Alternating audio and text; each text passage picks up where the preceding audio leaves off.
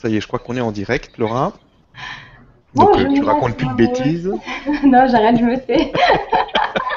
Fini le hors antenne. Ok. Donc ben, bonsoir à tout le monde. Euh, Bonsoir. Une journée assez, euh, assez puissante, assez spéciale. Ouais, Ça monte ouais. en puissance depuis ce matin, depuis, depuis hier. Donc Ouais. c'était c'était intéressant. Donc on va passer, je pense, vraiment un bon moment ensemble, encore une fois.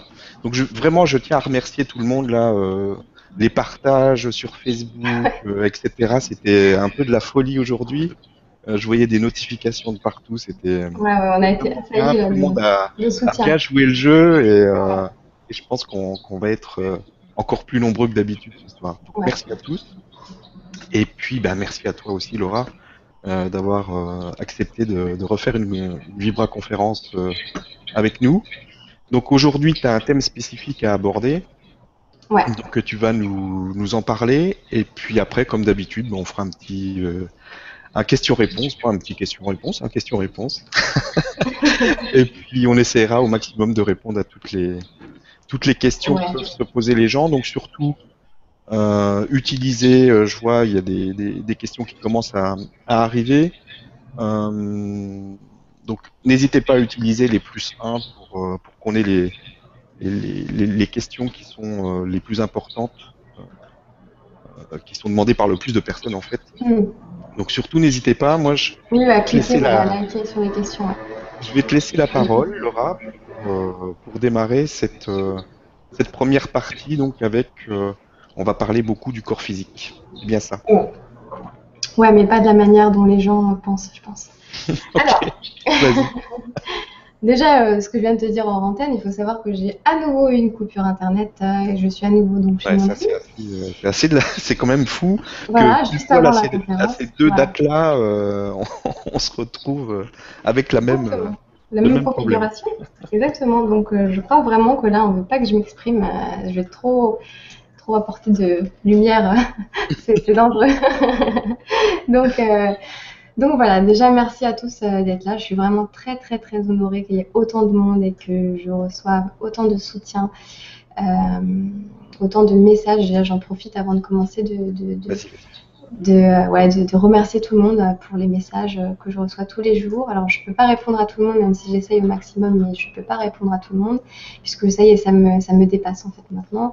Euh, donc, voilà, merci beaucoup pour, pour tout votre amour, euh, tous les messages que je reçois de, vraiment d'amour, de soutien. C'est vraiment euh, une connexion d'âme à âme et, ça fait vraiment plaisir en fait. C'est vraiment euh, le, genre de choses qui, nourrit vraiment, le genre d'échange qui nourrit. Et donc, à mes articles, je, en, en tran- en transmettant en fait ce que j'ai à l'intérieur de moi, j'ai vraiment le retour de, ce que j'envoie en manière, de manière décuplée. Et ça, c'est- vraiment aussi un message à- à comprendre et à recevoir, c'est que plus on donne en fait de manière euh, gratuite, dans le sens que ça vient de notre cœur, euh, c'est pas pour attendre quelque chose en retour, plus euh, l'univers nous récompense en fait de manière, enfin c'est pas vraiment une récompense comme on a, l'idée hein, dans, ce monde physique, mais plus on reçoit cet amour en fait de manière décuplée et, ça c'est vraiment quelque chose à, bien comprendre en fait comment l'univers se saute autocompense en fait euh, tout, tout ce qu'on envoie en fait de,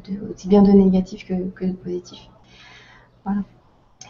Donc euh, merci aussi à Stéphane hein, bien sûr d'être l'initiateur de toutes ces conférences parce que euh, c'est grâce à lui hein, d'avoir imaginé ce, ce, ce concept et, et d'apporter autant de bien en fait à- bah, aux gens en fait merci Stéphane Bon, on se fait tous du bien. hein. ouais ouais, ouais. Tout le monde en profite. euh, moi Ouais. aussi, j'en profite. Là, je reçois plein de frissons, je reçois plein d'énergie. donc, euh, ouais. C'est un échange. Ouais, ouais, ouais. Donc alors, par rapport au corps physique, ce que je voulais dire, c'est a- j'ai beaucoup de choses à dire euh, à ce sujet-là. Donc, comme je le disais, c'est pas, je vais pas vous apprendre à vous maquiller. Bon, c'est pas ça le sujet du, du, du, euh, de la conversation de ce soir. C'est bien plus profond que ça. Euh, c'est parce que je constate à l'heure actuelle, dans, on va dire à l'heure actuelle, euh, là, dans, les années 2000, euh, là, principalement année 2014, euh, que beaucoup de gens, enfin, il y a deux catégories de, de personnes en fait. Donc il y a les personnes qu'on va dire, on va appeler non éveillées, donc non spirituelles, qui ne sont pas encore éveillées à leur spiritualité. Euh, et il y a les personnes éveillées, qui ont, donc on va expliquer, donc une personne non éveillée, enfin une personne éveillée, on va commencer par ça, une personne éveillée, c'est une personne qui a compris qu'elle n'était pas que son corps physique. Donc elle a compris que sa conscience, elle avait une conscience, elle avait une âme qui était à l'extérieur de son corps physique, qu'elle existait sous plusieurs plans et sous plusieurs dimensions. Donc elle existe dans cette troisième dimension, comme je l'ai expliqué dans, dans notre conférence, et elle existe aussi, sa conscience existe aussi dans d'autres dimensions supérieures. Donc ça, c'est une personne éveillée parce qu'elle a conscience de ça. Donc elle ne s'identifie pas à son corps physique, elle ne s'identifie pas à, son travail, à son couple. Elle a, compris qu'elle était autre chose que ça. Maintenant, euh, une personne qui n'est pas éveillée, c'est une personne qui s'identifie à son physique, son âge, son, sa race, ses origines, sa religion, son salaire, son poste, son travail, son métier, sa famille, tout ce qui est en fait euh, extérieur, euh, physique en fait, dans le sens euh, palpable, voilà, tout ce qui est vu à l'œil nu. Et ça, ça c'est la majorité encore des gens vivant sur cette planète qui, qui croient vraiment qu'ils sont simplement, ils naissent, ils meurent et c'est tout. Il n'y a pas vraiment de, raison à la vie sur Terre, autre que, que juste se reproduire, euh, naître, mourir et essayer entre les deux de, tant bien que mal vivre dans cette société, euh, voilà, en travaillant, en gagnant de l'argent, etc. En se mariant, en ayant des enfants.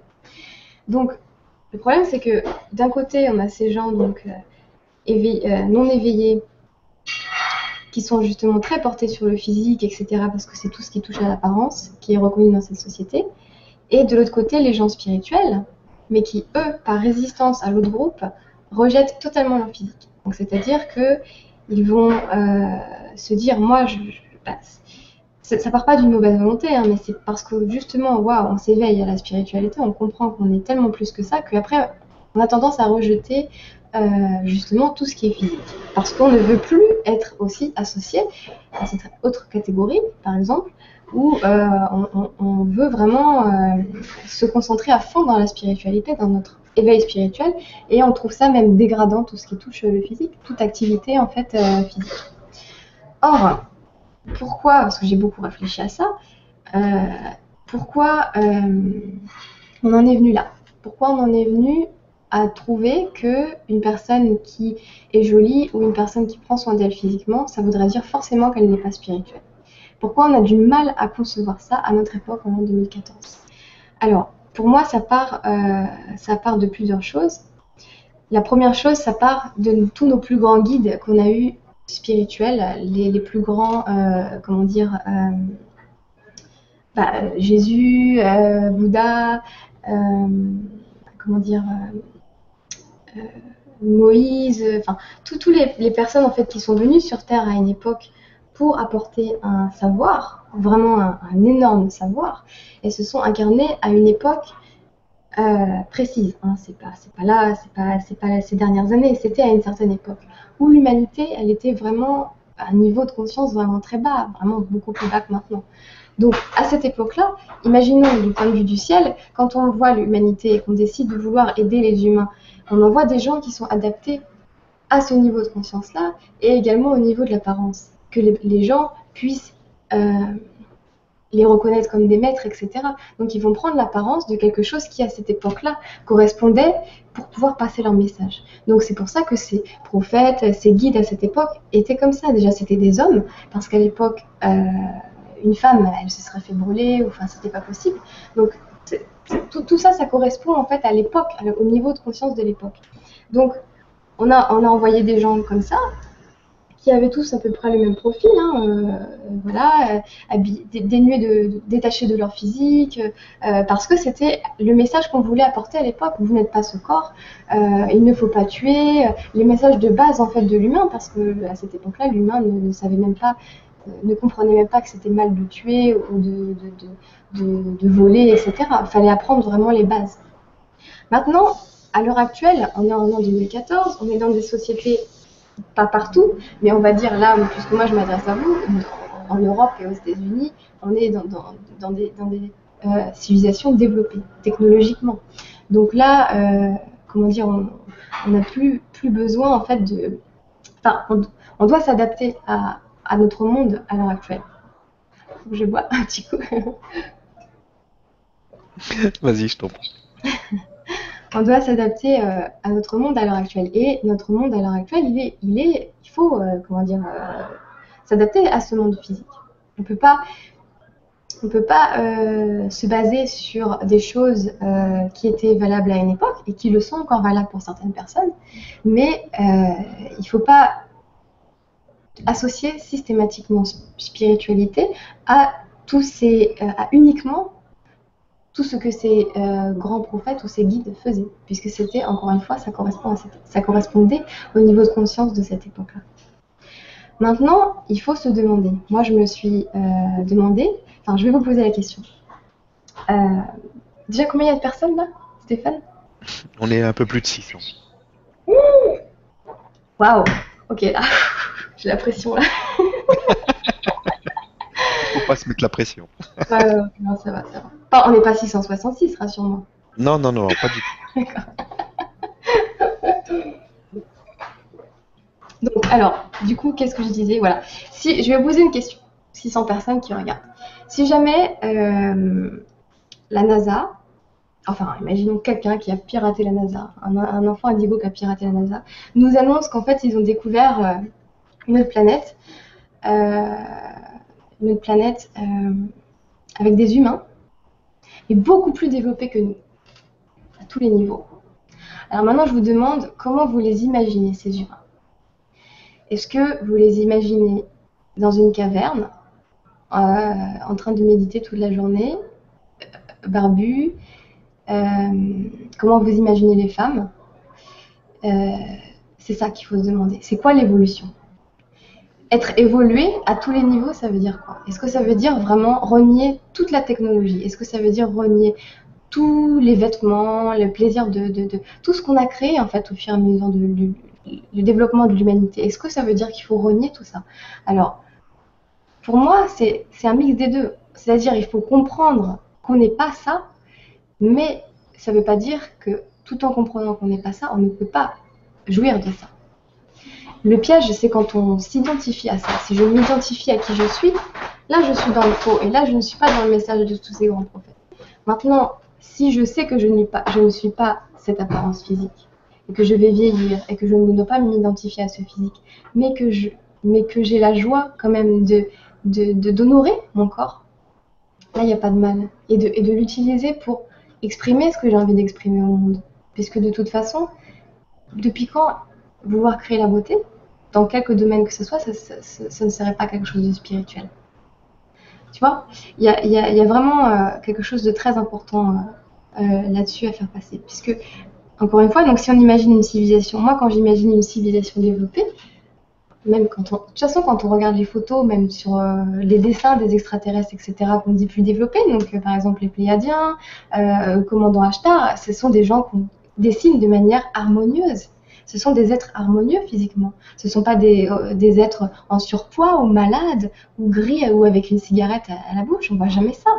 C'est l'harmonie qui dégage. Quand on imagine une, civilisation avancée, automatiquement, je suis sûre que la plupart des gens là, quand je leur ai demandé d'imaginer, ils auront imaginé des êtres soignés, habillés en blanc ou je sais pas, ou peu importe, habillés euh, avec des vêtements qui leur correspondra. Et très développé spirituellement, mais aussi développé au niveau de la technologie, mais avec une technologie vraiment, euh, comment dire, euh, qui, ne polluera pas la planète, qui ne, tuera aucun animal, qui ne, nuira à personne. C'est ça vraiment le, développement. Donc pour moi, on doit se tourner vers ça maintenant. On ne doit pas essayer de revenir en arrière sans arrêt, comme beaucoup. Et je les respecte, c'est leur façon de, c'est leur chemin, c'est leur façon de voir la vie. Maintenant, moi, ma façon de voir le futur, c'est le développement c'est se développer à tous les niveaux, donc et spirituellement, et au niveau de la technologie, et au niveau de l'alimentation. Utiliser les capacités de l'être humain, mais dans tous les domaines, et pas simplement, euh, comment dire, la spiritualité, et méditer toute la journée, méditer, méditer, et ne pas exister dans ce monde physique, parce qu'il faut comprendre que si on est venu s'incarner ici, ce n'est pas pour méditer, enfin, sauf les personnes, par exemple, comme Bouddha, qui ont eu besoin de, de, se, euh, entre autres, qui ont besoin de, comment dire, s'isoler, de méditer pendant, pendant, pendant très longtemps pour après apporter un enseignement euh, au monde. Mais la plupart des gens, ce n'est pas leur mission de vie. La plupart des gens, ils ont des choses à vraiment réaliser concrètement ici sur cette terre. Et, quand on, du coup, le problème de la plupart des gens euh, spirituels, c'est qu'ils s'identifient trop aux maîtres spirituels qui existent ou qui ont existé, et ils se demandent à chaque fois, ouais, mais est-ce que lui, est-ce que Bouddha, euh, il jouait au tennis? Non, bah donc du coup, le tennis, c'est pas spirituel. Euh, et, ça, on peut pas raisonner comme ça. Tu vois, il faut s'adapter avec notre génération. vas-y. Non, non, mais c'est ça. En fait, on est venu s'incarner dans la matière, c'est pour vivre le, les, plaisirs qu'apporte la matière. On n'est pas venu pour pour s'incarner tout en ayant une vie qui est désincarnée. C'est euh, ça. on, est vraiment venu vivre des expériences, euh, s'amuser. On est venu dans la joie. On est venu. Euh, on a quand quand on a décidé de s'incarner, on a décidé de, vivre. on n'est pas venu s'enfermer dans une caverne pour prier toute la journée, ça c'est sûr. Voilà, c'est ça, c'est ça. Après, il y en a peut-être, c'était ça, peut-être. Bien sûr, après chacun a son chemin mais. mais, faut, mais les gens qui ne ressentent pas en eux, qui, qui n'ont pas besoin de faire ça, il ne faut pas qu'ils se forcent à faire ça. C'est ça. Si on sent qu'on a besoin de faire ça, on le fait. Mais il y a beaucoup de gens qui vont croire en fait qu'ils ont besoin de faire ça parce qu'ils croient que c'est ça être spirituel et ils culpabilisent si jamais ils ont envie de s'acheter une belle robe ou d'être euh, se teindre les cheveux ou de se maquiller ils vont dire ce n'est pas spirituel et, ça c'est faux. Ça et ça il faut vraiment s'enlever ça de la tête. On peut très bien être très spirituel avoir la conscience euh, d'Ama, la conscience de, des plus grands euh, maîtres spirituels et en même temps euh, exister dans ce monde physique, ne pas, ne pas s'isoler, ne pas, euh, rejeter qui on est physiquement. Puisque de toute façon, ok, on n'est pas que ce corps physique, mais on est aussi ce corps physique. Donc si on est ce corps physique, ça veut dire qu'on doit le, comment dire, le, ne pas le rejeter. Parce que comment, puisqu'on sait que tout est lié en nous, Comment on peut penser qu'on peut rejeter son corps physique sans en souffrir quelque part? C'est pas possible. ça veut dire qu'on rejette une partie de nous. Et, si on rejette une partie de nous, ça veut dire qu'on bah, ne peut pas être totalement épanoui. Ça, c'est une certitude. Et c'est pour ça que souvent, on voit les gens spirituels. Quand on les voit, beaucoup de gens spirituels ne dégagent pas l'harmonie. Alors, ils sont dans la spiritualité, mais est-ce que quand on les voit, ils respirent la joie, la joie de vivre, et l'harmonie? C'est ça. C'est ça. parce que c'est je veux dire le but de la vie c'est ça c'est la joie c'est l'amour c'est tout ça. Et on peut pas euh, avoir une vie épanouie si on n'est pas dans la joie c'est pas possible. Voilà. Et donc si chaque matin quand on se regarde dans le miroir on, ne s'aime pas on se dit mais quelle horreur qu'est-ce que je suis moche qu'est-ce que je suis grosse euh, je déteste mes cheveux je déteste ça on a beau être le plus spirituel possible euh, non ça va pas c'est une mauvaise vibration de se regarder dans le miroir et de ne pas s'aimer. Et on ne peut pas espérer avoir cette, euh, pensée et que ça ne se répercute pas dans notre corps. C'est impossible. On ne peut pas ne pas s'aimer dans le miroir et, et euh, ne pas en subir les conséquences. Donc on a deux choix. Soit, du coup, on s'accepte tel qu'on est, ça, c'est le message souvent qu'on va entendre dans les communautés spirituelles. Accepte-toi tel que tu es. Moi, je ne vois pas pourquoi, si on n'aime pas tel qu'on est, on ne pourrait pas changer tout simplement et devenir la personne qu'on a envie d'être. Plus en alignement avec qui on est vraiment. Donc moi, c'est ce que j'ai fait. Je me suis vraiment transformée. J'étais pas du tout comme ça avant physiquement. J'ai beaucoup souffert de, de, avant d'être un petit peu en surpoids, d'être, d'avoir, j'aimais pas ma peau, j'aimais pas, il y a plein de choses que j'aimais pas. Et j'ai changé totalement ma façon de voir les choses. J'ai compris qu'en fait, mais le physique, c'était pas du tout quelque chose de. Il n'y avait pas de fatalité du tout. Et j'ai compris qu'en fait, au même titre que je créais ma réalité avec mes pensées, je créais également mon corps avec mes pensées. Tout mon corps. Je créais vraiment toute la forme de mon corps. Comment mon corps euh, allait fonctionner. Euh, vraiment tout.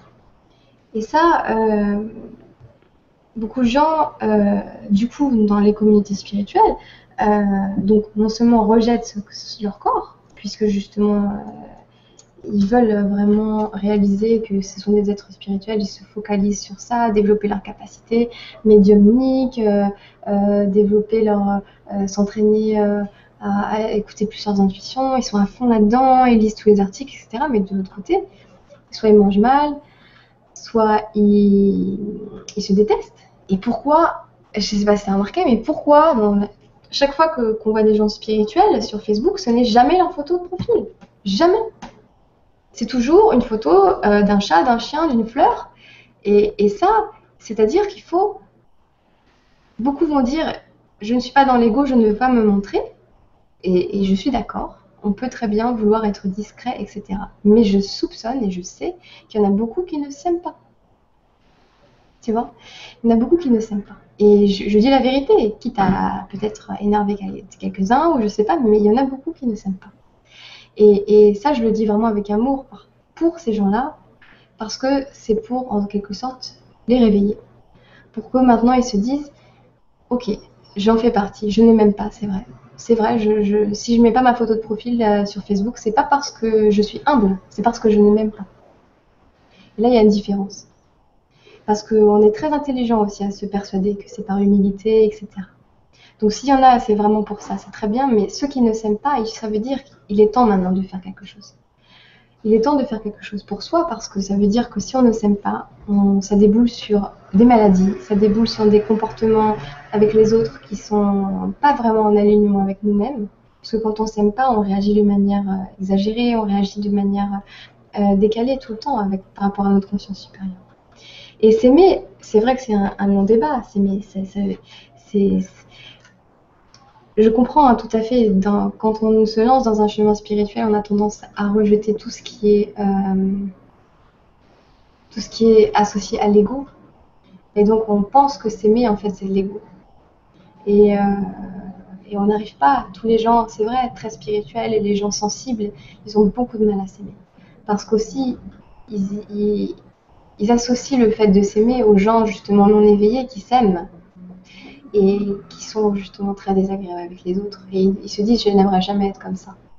Et donc, ils s'interdisent en fait de s'aimer parce par résistance au fait qu'ils ne veulent pas être comme ces gens-là. Tu vois?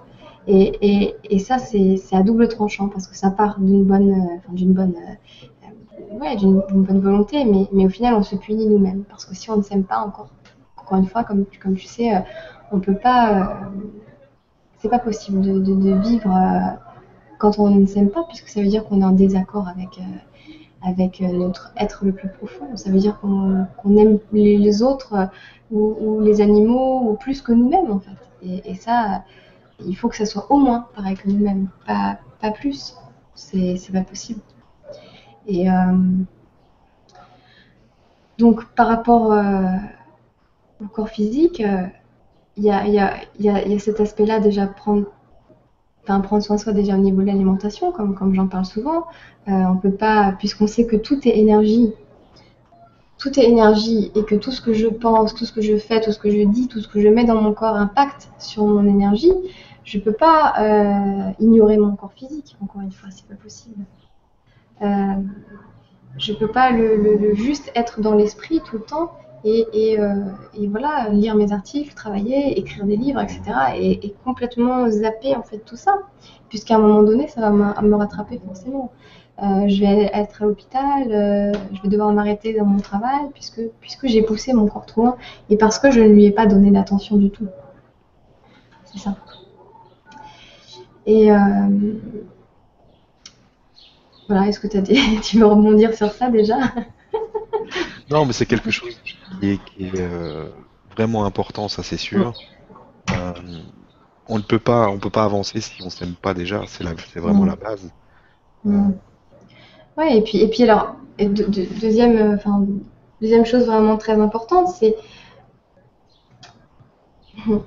d'un point de vue, on va dire, plus vaste. Hmm, ok, certaines, certaines personnes viennent s'incarner sur Terre pour élever la vibration de la planète. Donc ça, c'est les êtres justement éveillés, spirituels, comme vous et moi, qui sommes là pour une raison bien précise. On est là pour accomplir une mission. Ces gens-là, enfin nous, vous et moi, si on reste invisible parce qu'on ne s'aime pas, comment on accomplit notre mission? Euh, C'est bien d'être un être de lumière, d'être un être spirituel, d'être un être éveillé. Mais si on n'existe pas physiquement dans ce monde, comment on peut contre contrebalancer contre tout le reste qui est négatif, de, tout ce que pourquoi on est, on est venu s'incarner pour euh, lutter contre, entre guillemets, ou plutôt apporter notre lumière sur, euh, si on, reste invisible. Parce que là, le problème, c'est que on a tous les gens spirituels du monde qui sont justement dans l'autoflagellation. Non, je ne dois pas me montrer. Non, ça c'est de l'ego. Et Bouddha, il n'aurait pas fait ça. Et Jésus, il n'aurait pas dit ça. Et on reste invisible à s'autoflageller, à s'autoflageller. Non, non, non. Et de l'autre côté, il y a tous les gens qui continuent justement à pouvoir faire la merde dans le monde. Et j'ai pas peur de le dire, c'est vraiment la merde dans le monde.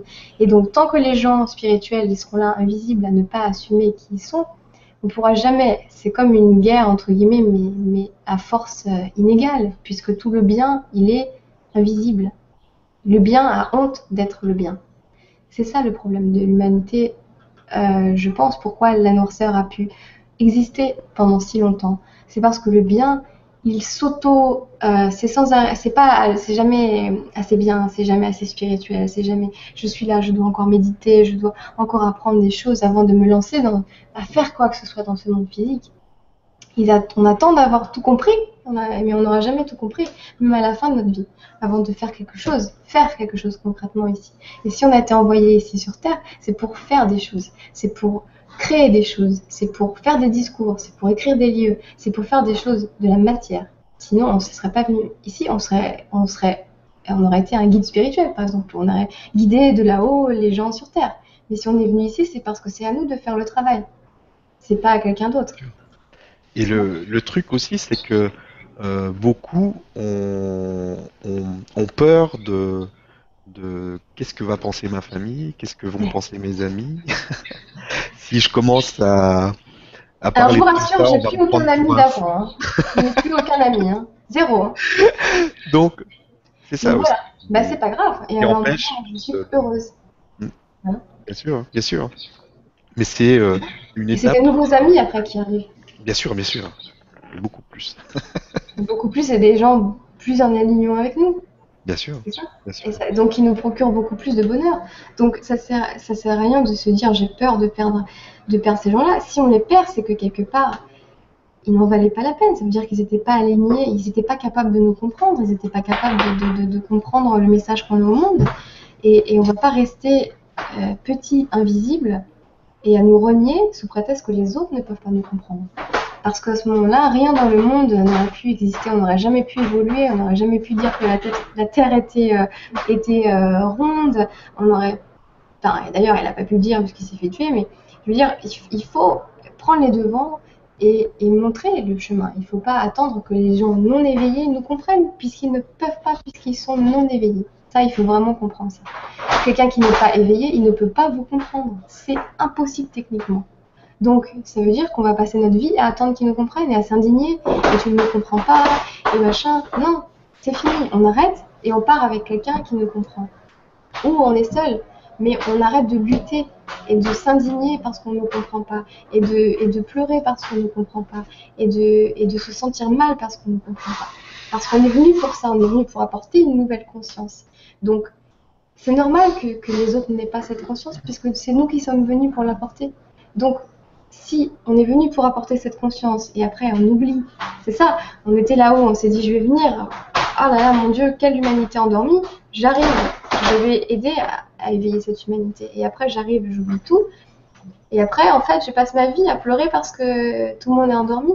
Au lieu d'avoir compris qu'en fait j'étais venue là justement pour, je dois avoir cette force pour justement aider euh, la Terre à évoluer.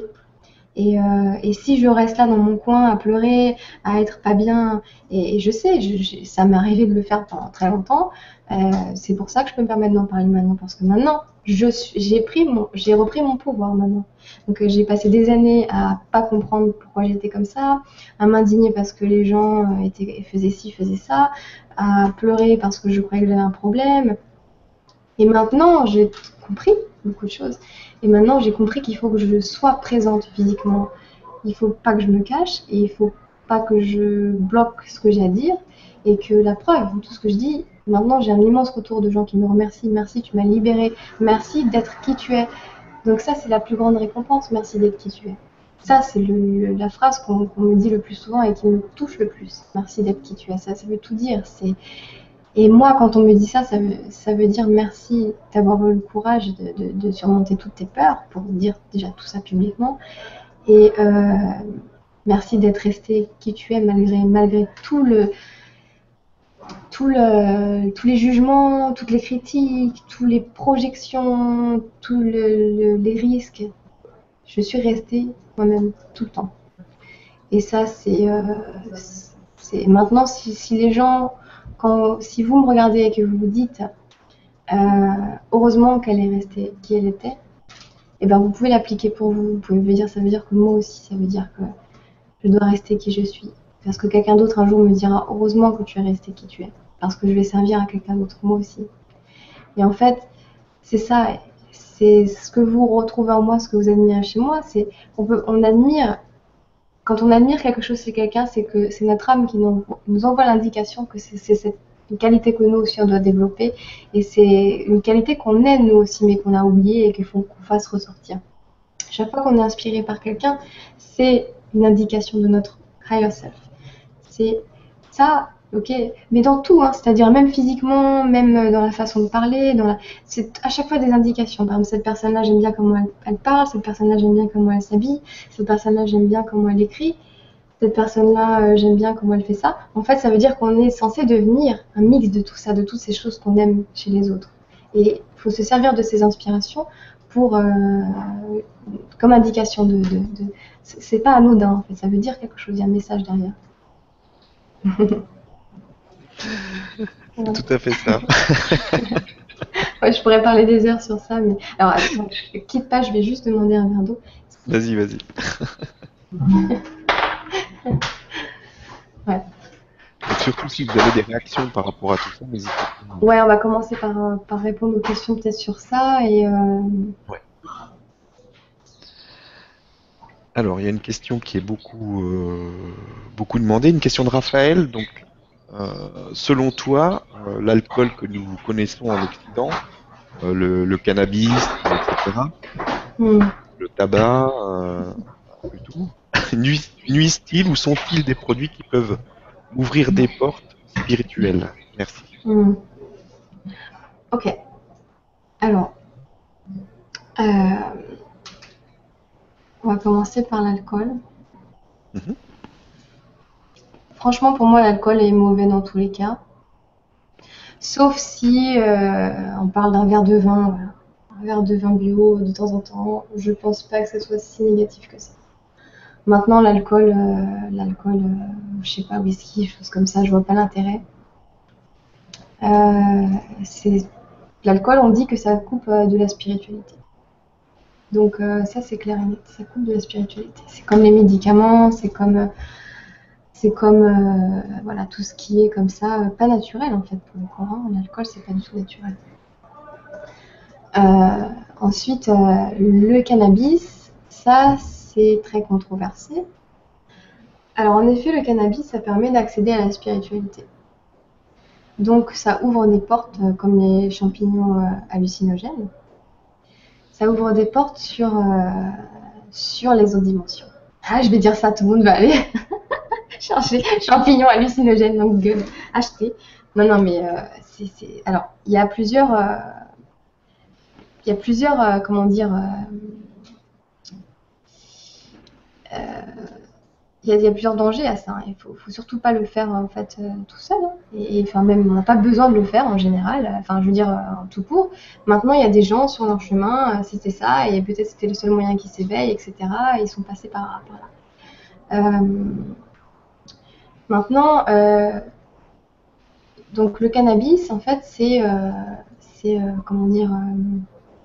Attends, ne quitte pas, hein, ne quitte pas.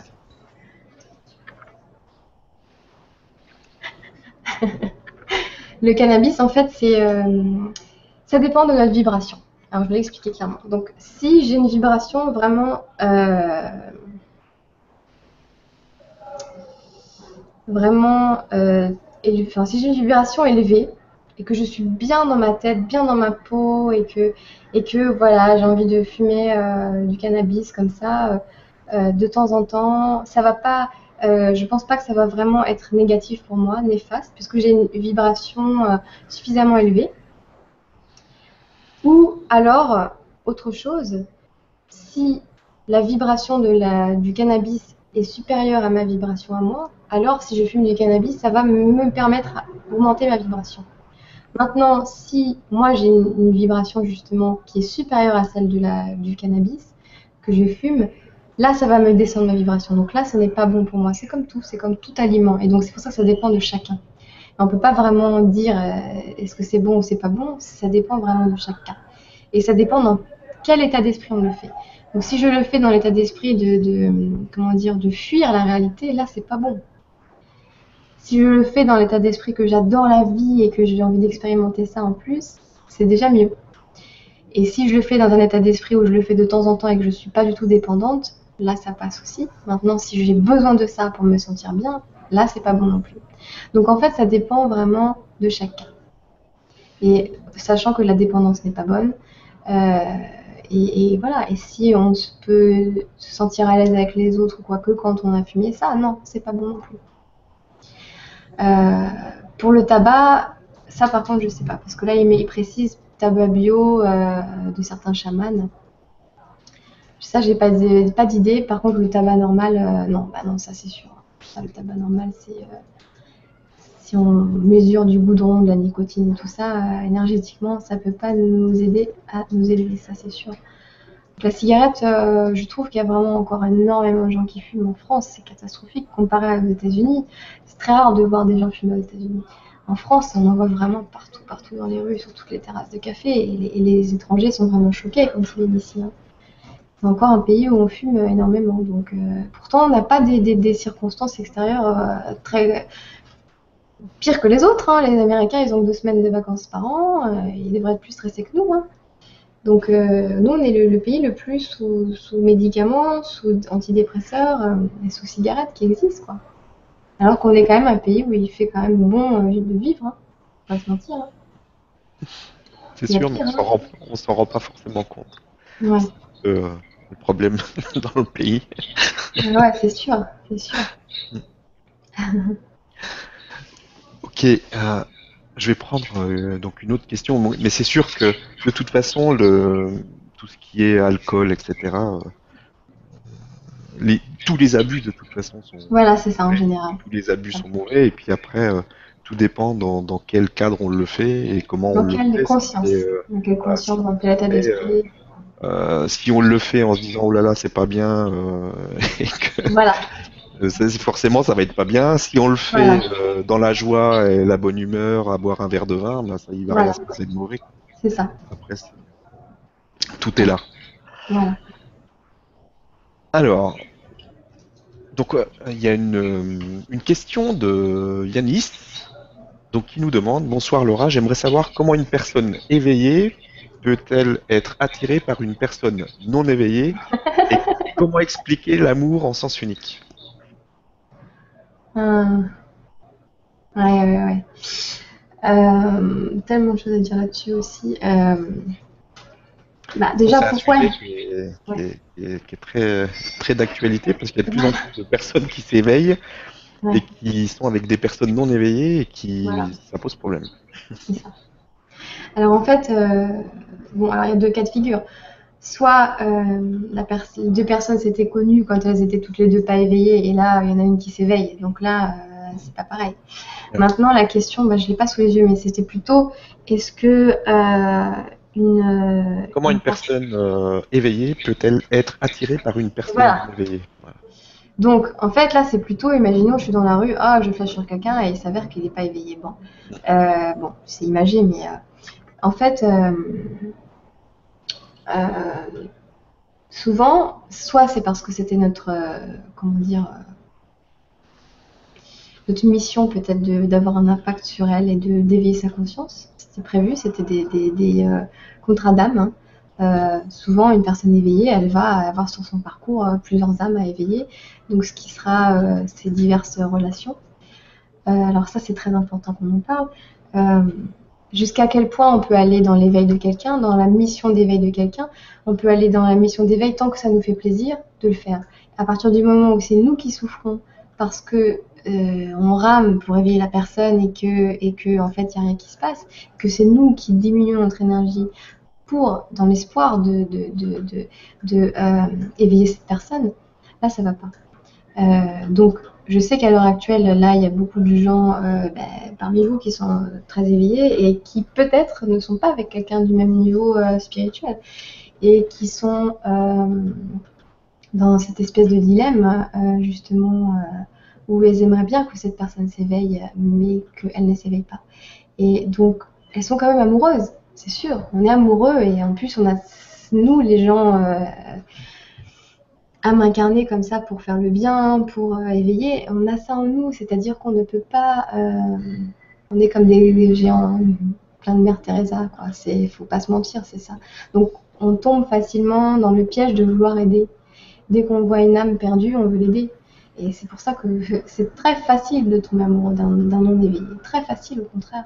Puisqu'on a ce rôle justement de, sauveur. Et ça, euh, on l'a quand même en nous, puisque c'est imprégné dans, notre, dans nos gènes, puisque c'est pour ça qu'on est mis ici. Donc on va vouloir, euh, en fait, euh, sauver cette personne, entre guillemets.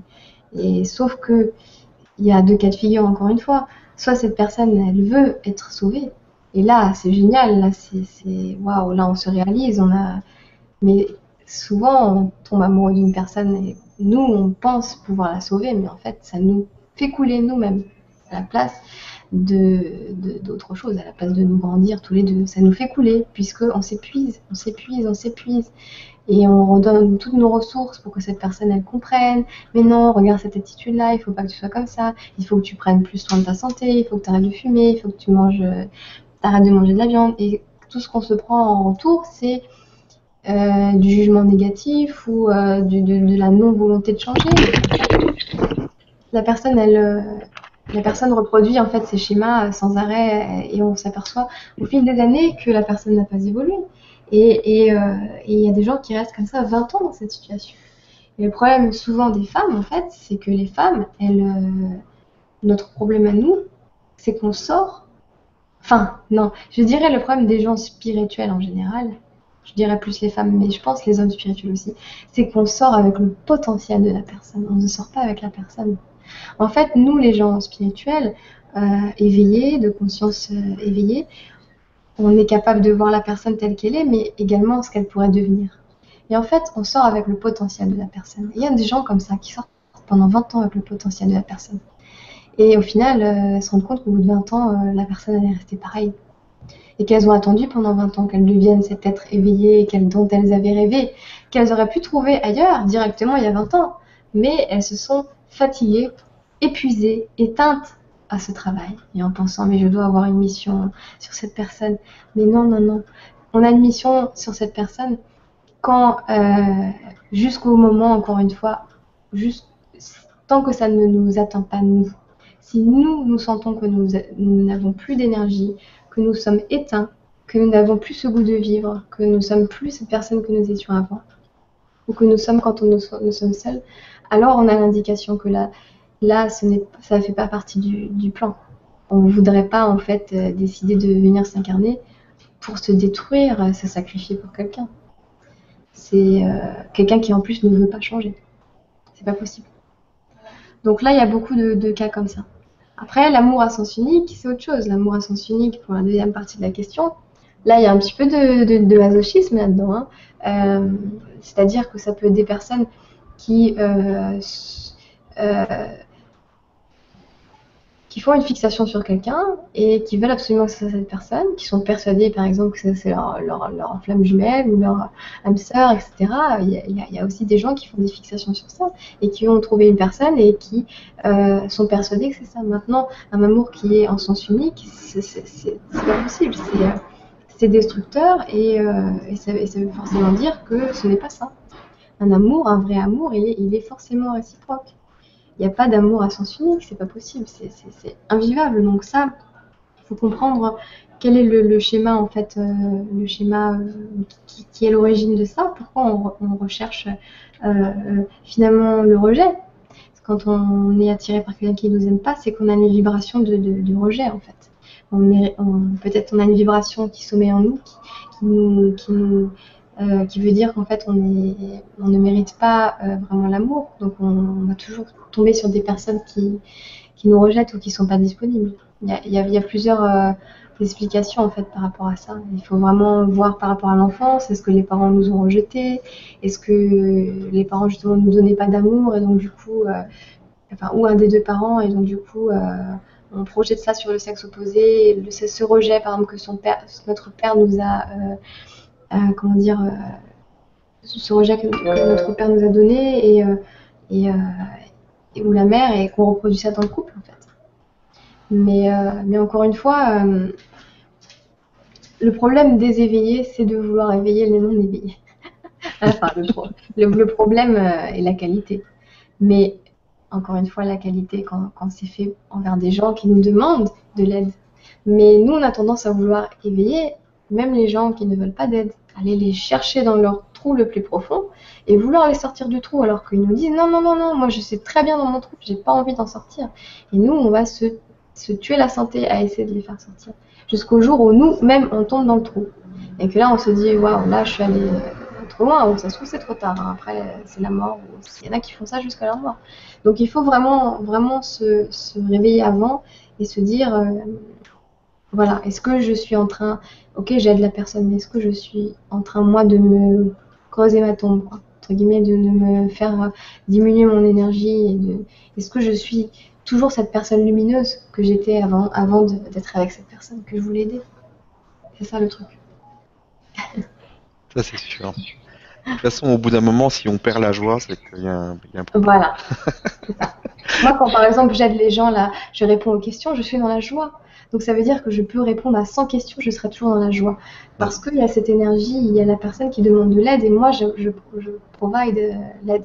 Maintenant, les gens qui, qui, euh, si je vais dans la rue et que je vais regarder, je vais aller dehors, quelqu'un qui est en train de, de, manger un gros steak avec une cigarette et que je vais lui dire, lui expliquer, tu sais, tu n'es pas ton corps physique, euh, tu dois faire attention à l'énergie, etc. Je risque de me faire envoyer. Euh. Après, si je décide vraiment de, continuer, de continuer toute ma vie et toutes les années à essayer de le faire changer, c'est moi qui vais me fatiguer. Et il y a suffisamment d'autres personnes qui demandent l'aide et nous, on va, on va se, se, focaliser sur cette unique personne et gaspiller toute notre énergie alors qu'on pourrait en aider 100 autres qui, demandent, qui seraient ravis d'avoir notre aide. Mm. C'est ça qu'il faut comprendre. C'est ça qui est, important. On ne doit pas chercher l'exploit d'aider des gens qui sont, mm. qui sont trop loin. Mm, il y, a, il y, a, énormément de personnes qui s'éveillent, chacun est à son stade de toute façon. Voilà, ça. ça. vient tout seul. Alors, une question, je ne sais pas si, si tu as la réponse, tu verras bien. Euh, bonsoir Stéphane et Laura, merci pour votre présence. Je souhaite savoir si nous pouvons transformer notre corps physique concrètement par la force de notre pensée. De Valérie. Bien sûr. Bien sûr. Bien sûr qu'on peut. On peut, euh, on peut tout changer par la pensée. On peut reprogrammer notre ADN, ça c'est prouvé scientifiquement par la pensée.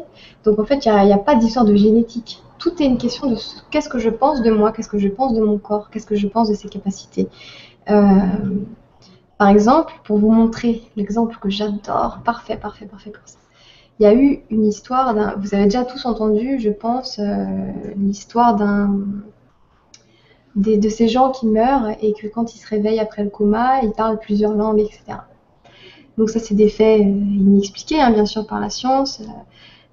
et, et, il y a aussi eu le cas, plusieurs, mais en tout cas celui que je connais, c'est le cas d'une personne qui était donc euh, très malade, en surpoids, etc., très gros, et qui est mort. Et quand il est revenu à la vie, en fait, donc les, les, gens spirituels, etc., savent qu'il a changé d'âme, en fait. C'est un walking qui est venu. Mhm. ce qu'on appelle un walking, donc c'est une autre âme qui s'incarne dans le corps physique pour continuer la mission, parce que la première âme euh, ne, souhaite pas revenir ou c'est pas prévu dans son plan. Et la deuxième âme est arrivée, et là, la personne a totalement changé. Elle, a perdu tout le poids, elle a perdu euh, tous ses problèmes de santé. C'est devenu une autre personne. Donc ça veut dire que ce n'est pas du tout le corps physique qui gère, c'est bien la conscience qui est dedans. Puisque si on change de conscience, si la conscience de l'oral part et que je prends la conscience de quelqu'un euh, qui est malade dans la rue, je me mets cette conscience. Dans mon corps, c'est mon corps qui deviendra malade aussi. Parce que c'est la conscience de la personne qui a rendu son corps malade. Et moi, c'est pas mon corps. On, le voit même, euh, euh, il y a des expériences, des, des, cas où euh, des, des, schizophrènes, hmm. qui, quand ils sont une personne, ont du diabète, etc., Ouais, ouais, ouais. et quand ils sont l'autre personne, ils ont, ils font les analyses, et ils ont pas de diabète, ils ont rien. Euh, c'est assez- incroyable, ouais. Ouais, ouais, ouais. Et c'est ça en fait qu'il faut réaliser. Il faut réaliser ça et ça c'est fabuleux quand on réalise ça. Ça veut dire que là, mon corps tel que je le regarde en fait, c'est la projection de qui je suis à l'intérieur, de ce que je pense de moi, de ce que je pense du monde, de quelle manière j'ai envie de me projeter au monde, qu'est-ce que j'ai envie. En fait, notre corps, c'est ce que j'aime dire en fait, penser, c'est j'ai l'impression, si on pouvait entendre en fait chaque personne qu'on croise ou qu'on voit, on pourrait entendre qu'on produit tous une mélodie en fait. Si on pouvait entendre un son, chaque être humain pourrait produire un son. Et en fait, c'est un son qui est harmonieux ou qui n'est pas harmonieux. Et quand on regarde quelqu'un, on peut se demander est-ce que cette, on peut ressentir cette personne, est-ce qu'elle est dans l'harmonie ou pas? C'est pas vraiment une question de trait physique ou de beauté vraiment, du, du- extérieur vraiment, euh, euh, comment dire, euh, détaillé, etc. C'est qu'est-ce que cette personne dégage. Et on peut très bien dégager, dégager l'harmonie quand on a euh, 80 ans, hein, complètement Bien sûr. On peut dégager l'harmonie quand on est en surpoids. Mais l'important, c'est de dégager l'harmonie. Euh, c'est pas une question de, vraiment de trait physique. Et on ne peut dégager l'harmonie que uniquement quand on est en alignement avec qui on est et qui on veut être. Donc si j'ai envie d'être blonde mais que je suis brune parce que je n'ai pas envie d'être associée aux blondes ou parce que je n'ai pas envie de, j'ai peur du regard des autres, je ne suis pas en alignement avec moi-même parce que j'ai envie d'être blonde. Et si j'ai envie d'être blonde, c'est que il y a quelque chose, ma conscience supérieure, elle a peut-être envie de, de, que j'ai le blond, c'est-à-dire moi j'aime souvent les gens me demandent pourquoi je suis blonde parce que c'est pas typique dans la communauté spirituelle. Ça veut dire que je me décolore les cheveux, etc. Euh, certes, je me décolore les cheveux parce que j'habite à Paris. J'ai habité à Paris la plupart euh, de mes années. Maintenant, euh, quand j'aurai déménagé en Californie, j'aurai pas besoin de me décolorer les cheveux. Ça sera naturel. Je serai naturellement blonde parce que je suis naturellement blond foncé. Donc, j'aurai pas besoin de me décolorer les cheveux- les cheveux. Donc, je serai naturellement blonde. Maintenant, là, je décide d'être blonde parce que pour moi, la blondeur, c'est la lumière.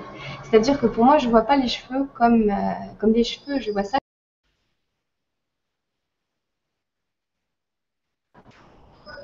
Hop, c'est revenu. On a coupé? Ah d'accord. il y a eu une petite coupure.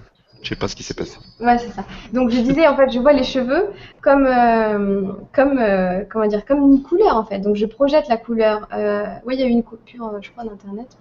mais- une couleur en fait. Donc je projette la couleur jaune Mhm. euh, moi, pour moi, c'est ça. C'est la couleur jaune. Est-ce que j'ai envie de projeter la couleur euh, pourquoi pas on pourrait projeter la couleur bleue, la couleur. Moi je n'ai pas de limite par rapport à ça. C'est exprimer qui on est vraiment. Après, il s'avère que c'est vrai, à l'heure actuelle, les produits ne sont pas super bons pour la santé, etc. Mais pourquoi pas travailler sur ça pour arriver à créer des produits justement qui ne seront pas nuisibles pour l'humain ni pour la planète. Ça ne veut pas dire qu'on doit euh, rejeter cette idée en fait. Puisque justement, on va vers ça maintenant, où on va vraiment allier maintenant et la spiritualité et justement le développement technologique, le développement de la créativité et tout ça. Donc en fait, c'est vraiment ça, c'est qui, quelle mélodie je- j'envoie au monde en fait. Est-ce que, est-ce que je suis dans l'harmonie? Est-ce que ce que je dégage, c'est harmonieux? Ou est-ce que c'est dans la disharmonie? Est-ce que quand, qu'est-ce, que j'envoie comme vibration au monde? Et ça, c'est vraiment, euh, vraiment, euh, vraiment important. Donc oui, pour répondre à la question, oui, on peut changer vraiment tout dans notre corps. Encore une fois, puisque tout est dans la conscience. Donc si j'ai envie d'être mince, si j'ai envie d'être, mais attention, pas dans la résistance, hein, pas j'ai envie d'être mince, mais je, au fond j'y crois pas ou je me fais des fausses affirmations. Il faut vraiment le ressentir. Et en fait, euh, ce que je conseille souvent à mes clientes euh, en coaching particulier, c'est visualiser cette personne qu'on a envie de devenir. Moi, c'est ce que j'ai fait et je me suis parfaitement alignée avec cette image que j'avais de moi euh, il y a 5-6 ans. C'est la personne que je suis devenue, exactement.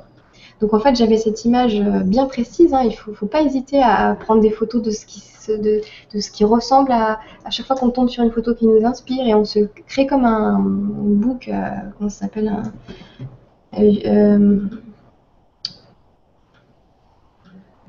Ouais, Euh, les- Tu sais les trucs où tu mets tes photos euh, qui collent partout là. Voilà, c'est ça. Mm. Euh, je sais plus, il y a un terme pour ça. Mais... Ouais. Et euh, j'ai- ouais, je sais plus comment ça s'appelle. Euh, et donc en fait, on, on, rassemble en fait toutes les photos, toutes les choses qui nous rappellent, qui nous, qui nous inspirent à ce qu'on a envie de devenir. Et encore une fois, c'est des signaux. Si on aime bien cette personne-là, comment elle est, comment, c'est des signaux de ce qu'on a envie de devenir au fond de nous. Et là, il ne faut pas se censurer à se dire mais non, parce que j'ai pas envie d'être assimilé à ça, euh, j'ai pas envie d'être mince parce que j'ai pas envie d'être assimilé à quelqu'un de superficiel, ou j'ai pas envie d'être blonde parce que j'ai pas envie d'être assimilé à quelqu'un de superficiel. Ça veut dire qu'on se ment à soi-même parce qu'au fond, on a envie. Et ça veut dire que si on vivait dans une autre civilisation, sur une autre planète, à une autre époque, alors, et que ça c'était à la mode, ben là on le ferait. Donc il faut écouter vraiment ce qu'on a envie et pas écouter ce qui est à la mode et ce qui est... parce que ça veut dire que du coup si je m'interdis quelque chose chaque fois que je verrai quelqu'un qui lui se l'autorise je serai dans le dans le, la frustration. Mm. et c'est ça qui se passe. C'est pour ça qu'on dit souvent on est des miroirs parce que quand une personne réagit violemment envers nous c'est parce qu'on est quelque chose qu'elle ne s'est pas autorisée à être. Et donc du coup c'est pour ça que si on s'interdit des choses on sera dans la frustration perpétuelle à chaque fois qu'on verra des gens qui, qui eux ont le courage de le faire et donc, il faut vraiment, vraiment être en alignement avec qui on a envie d'être physiquement. Et, euh, ne pas hésiter, voilà, à s'imaginer la femme qu'on a envie d'être ou l'homme qu'on a envie d'être, comment elle est, comment elle est physiquement, comment elle parle, sa voix, elle comment, euh, comment sont ses cheveux, comment sont ses gestes, comment elle s'habille, cette femme, euh, comment elle se tient dans la rue, comment les gens la, la traitent, comment tu vois, tout, tout dans les détails en fait. Et puis pareil pour, l'homme, euh, comment, comment euh, cet homme, comment il est cet homme? Qu'est-ce qu'il dégage? Est-ce qu'il dégage le respect? Est-ce qu'il dégage la confiance? Est-ce qu'il dégage la masculinité? Est-ce qu'il dégage la protection? Est-ce qu'il dégage tout, tout ce qu'on a envie que cet homme il dégage en fait, que cet homme dégage. Et, pareil pour la femme, encore une fois. Et en fait, on va se rendre compte que petit à petit, après, au début, il y a un gap en fait entre ce qu'on est, nous, à l'heure actuelle, et cette vision de ce qu'on a envie de devenir.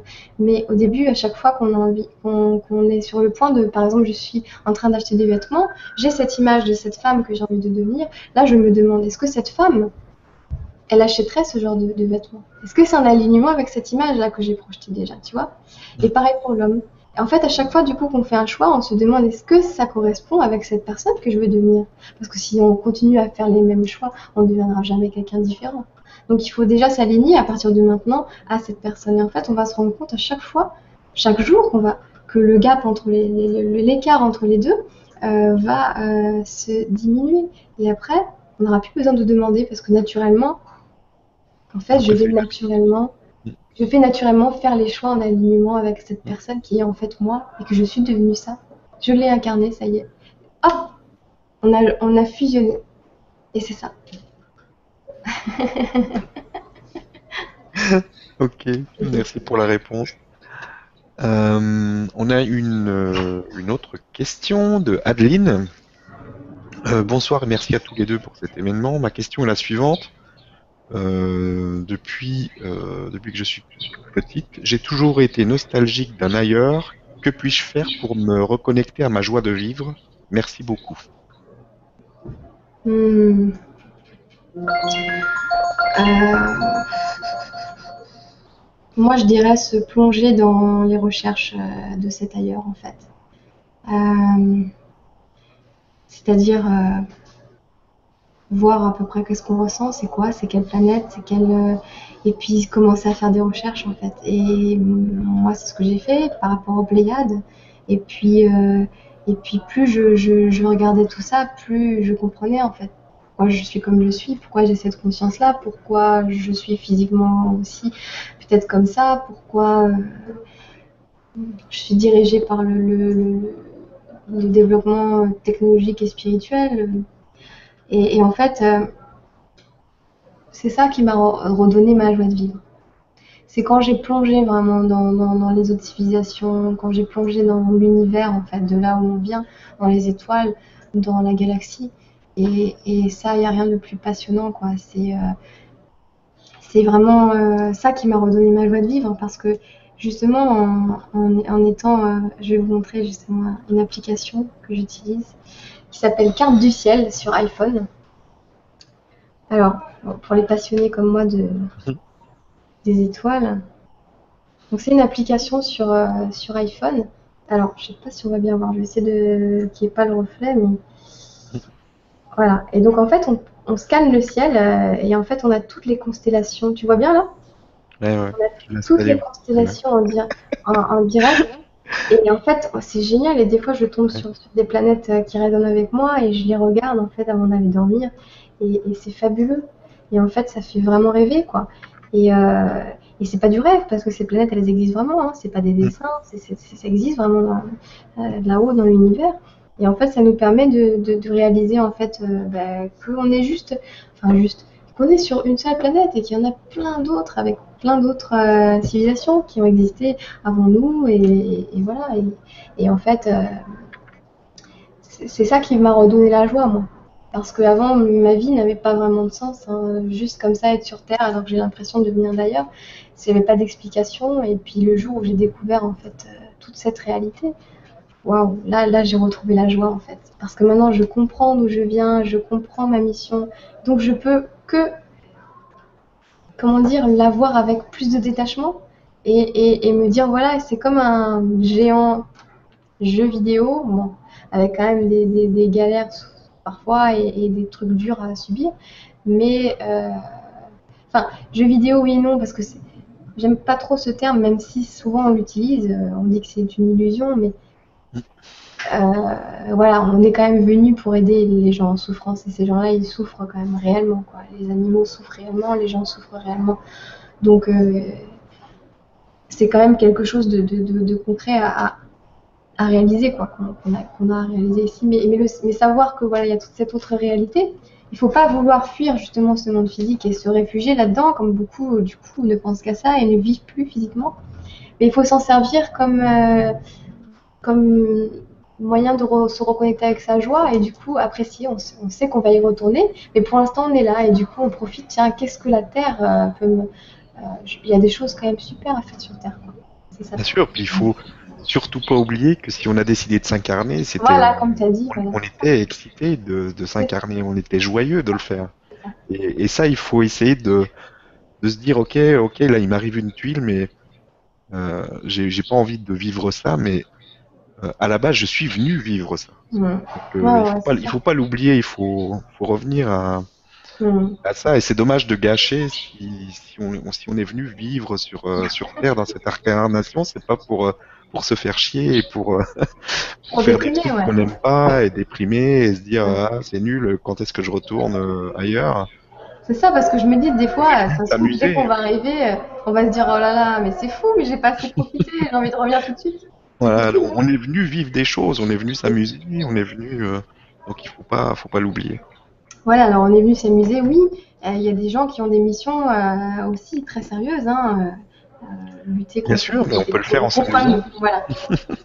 on peut le faire en, en s'amusant, enfin, en, comment dire, en, en ne se laissant pas sombrer dans la dépression surtout. Euh, en comprenant qu'on est venu pour faire ça, mais, mais que, que, que, que voilà, il faut pas qu'on y laisse notre peau, quoi, et, et notre, notre conscience hein, par la même occasion. On peut pas se sacrifier nous pour, euh, pour sauver qui que ce soit, quoi. Non, Ouais. on n'est pas, on là pour ça. Mm, mm, mm. Alors une autre question, merci pour la réponse.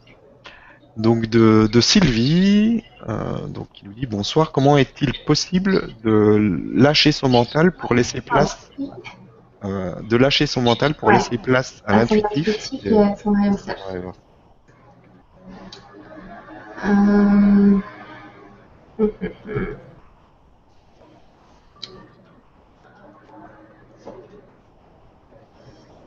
Ah ah. Je connais la réponse et j'essaie juste de trouver comment je vais l'expliquer, mais comment est-il possible de lâcher son mental pour laisser place à l'intuitif et à son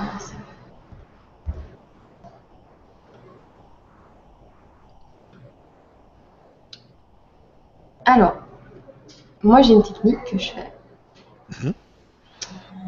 Euh, alors, en fait, il, s'agit de se mettre debout. Quand par exemple on n'arrive pas justement à savoir, on a envie de prendre une décision, mais on n'arrive pas à savoir si la réponse qui nous vient c'est le mental ou le higher self. Donc moi ce que je fais, c'est que je me mets debout et là je pose la question. Donc je suis vraiment debout euh, voilà, sur le sol et, et je, je pose la question est-ce que je dois aller, est-ce que je dois accepter ce contrat? Et là, je, me déconnecte de mon mental et je laisse mon corps réagir. Si mon corps part en avant, c'est que c'est oui, et si mon corps part en arrière, c'est que c'est non. En fait, je le fais et ça marche très souvent. Enfin, à chaque fois, ça marche. Parce que c'était effectivement la réponse que, que je, qu'au fond de moi, ça correspondait avec mon intuition profonde. Donc, ça peut être une confirmation. Après, euh, je pense qu'il faut vraiment arriver à se reconnecter avec son cœur, en fait, parce qu'on ressent vraiment les, sensations? Et ce qu'on a vraiment envie? En fait, le mental, il n'agit pas sur l'envie, il agit vraiment sur les raisons logiques. Donc en fait, si je me, demande est-ce que je dois accepter ce contrat, je réfléchis à comment je me sens. Est-ce que je sens de la joie, de l'excitation quand je pense à ce contrat? Ou est-ce que euh, j'accepte parce que ça va m'apporter tel argent et parce que ça va être bien placé et parce que la cantine elle est bien Est-ce que c'est ça le truc? Est-ce que j'accepte par excitation, joie ou est-ce que j'accepte par raison logique? Et en fait, dès que c'est logique, et dès que c'est par des raisons logiques, en fait, c'est que c'est le mental. Et donc, pour arriver à se laisser place à son intuitif et à son self, c'est en se reconnectant justement à son cœur, en fait, et sa, et sa joie. C'est toujours la même chose. Hein. C'est toujours la joie. Est-ce que ça me procure de la joie quand j'y pense Et si, si c'est, j'ai de la joie, mais je suis sûre que c'est mon higher self. Je n'ai aucun doute là-dessus. Mm. Parce que le higher self nous guide à travers la joie, encore une fois. Chaque fois que c'est de la joie du cœur, de la joie sincère, l'excitation, l'enthousiasme, c'est que c'est en alignement avec qui je suis. Par contre, si je suis là dans le doute, machin, euh, bah non, bah ça c'est que c'est mon mental. Quoi. Mm. Ça c'est sûr. Mm, mm. Moi, le truc, c'est aussi, euh, c'est un peu, un peu la même chose, mais euh, en général, je pose la question et euh, j'attends si ça me donne des frissons. Ah. Et je laisse en fait vibrer ça dans mon corps et bien souvent la, la bonne réponse me donne des frissons. Et ça, ça, marche à chaque fois. mais ça dépend des gens. Il y a des gens qui ont d'autres d'autres ressentis, mais il faut laisser faire le corps en fait. Il faut laisser la réponse elle vient toute seule. Beaucoup de ressentis en fait dans ma main. Ma main elle est comme une antenne en fait euh, de l'échelle. Et donc du coup quand comme ma main droite, hein, pas ma main gauche.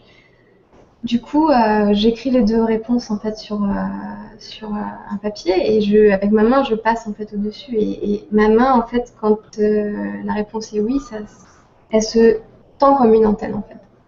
Et donc, ça fait comme ça directement. Et ça réagit très fort, ça se tend, mais vraiment, je ne peux pas contrôler ma main en fait. C'était comme une antenne en fait. Ça réagit à l'énergie, de, de, à la vibration du mot, à, l'idée que, que, cette action et donc du coup ça, ça réagit très fort et, je scanne en fait quand avec ma main. Mais après ça, euh, il faut être, euh, euh c'est bon pour les personnes, euh, les radiesthésistes, les après, euh, tout dépend des gens, mais il faut essayer de, en fait, de, de donner les deux réponses en, en les disant. je pense que de le dire, c'est important parce que ça, ça, ça met une vibration. Ouais, et on sent, et on sent si en le disant, on est vraiment dans la joie ou pas. Quoi. On, on, ouais. on, sent la différence entre les deux réponses. oui, c'est ça, voilà. On le dit, est-ce que j'ai envie d'aller travailler dans cette endroit voilà. Je veux faire ça. Et on sait, en fait, nous, on sait si on a, voilà, on, on, sait si on a envie ou pas. Et que nous ouais. qui pouvons savoir ça. Ah oui, souvent, on a tort parce qu'on va demander à quelqu'un d'autre. Qu'est-ce que tu en penses À ton avis, je dois accepter Et du coup, la personne, elle peut pas répondre par rapport à son higher self, elle est obligée de bien répondre sûr. par son mental, puisqu'elle est obligée de répondre par sa logique et en plus qui est sa logique à elle et qui n'a rien à voir avec notre higher self à nous. Mm. Déjà, notre propre logique n'a rien à voir avec notre higher self, alors la logique de quelqu'un d'autre avec notre higher self, c'est pas possible. C'est pour ça qu'il faut vraiment éviter quand même de demander euh, l'avis aux gens. Ouais, et puis il faut, faut pas avoir peur, euh, parce que des fois les réponses sont un peu, euh, un peu folles, quoi. Il faut pas avoir peur de, de suivre. Faut pas avoir peur de la suivre la folie, c'est pas, c'est pas grave si ça nous apporte de la joie d'accepter un truc qui n'a pas de, de raison en fait euh, logique, il faut le faire. C'est le plus dur. Mais bon, après, quand on l'a fait une fois et qu'on voit le résultat, après on le refait. Alors, on va prendre une autre question euh, de Muriel. Bonsoir, j'aimerais savoir comment la, spiritualité peut aider pour se défaire justement des addictions, euh, boulimie, euh, au sucre, etc qui empêche une santé physique au top mmh. Mmh. Bah, En fait, plus on est dans la spiritualité, plus on élève notre vibration. Puisque plus on est dans la spiritualité, plus on s'aligne avec qui on est réellement.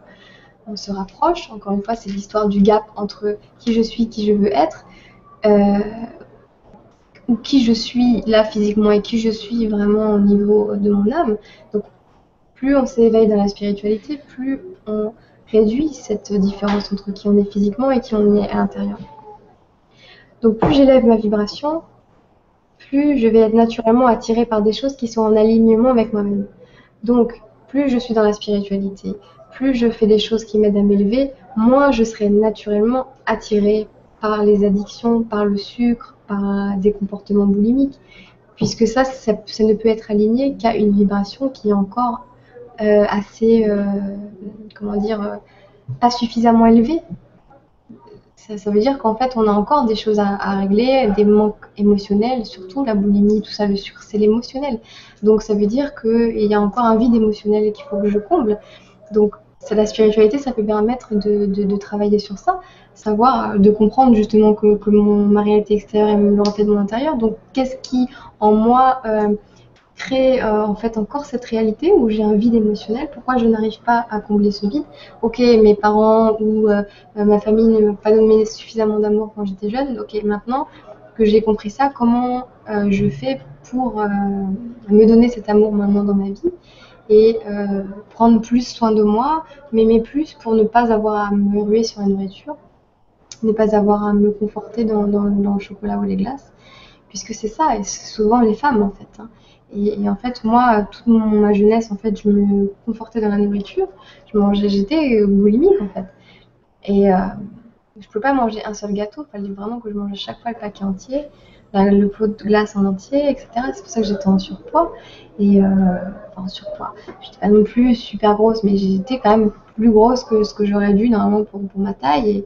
Et, et, euh, en fait, euh, à partir du moment où j'étais vraiment plus investi dans, dans, dans, mes recherches spirituelles, dans découvrir vraiment qui j'étais, moins j'ai été attirée. Et plus j'ai fait de sport, en fait, plus on fait de choses qui nous permettent d'augmenter notre vibration, donc le sport, euh, être avec des gens vraiment qui sont que en alignement avec nous, ne plus, ne plus accepter des relations qui ne sont pas en alignement avec nous, avoir le courage d'être nous-mêmes, prendre notre vie en main, faire un travail qu'on aime, décider de changer les choses si on n'aime pas notre travail.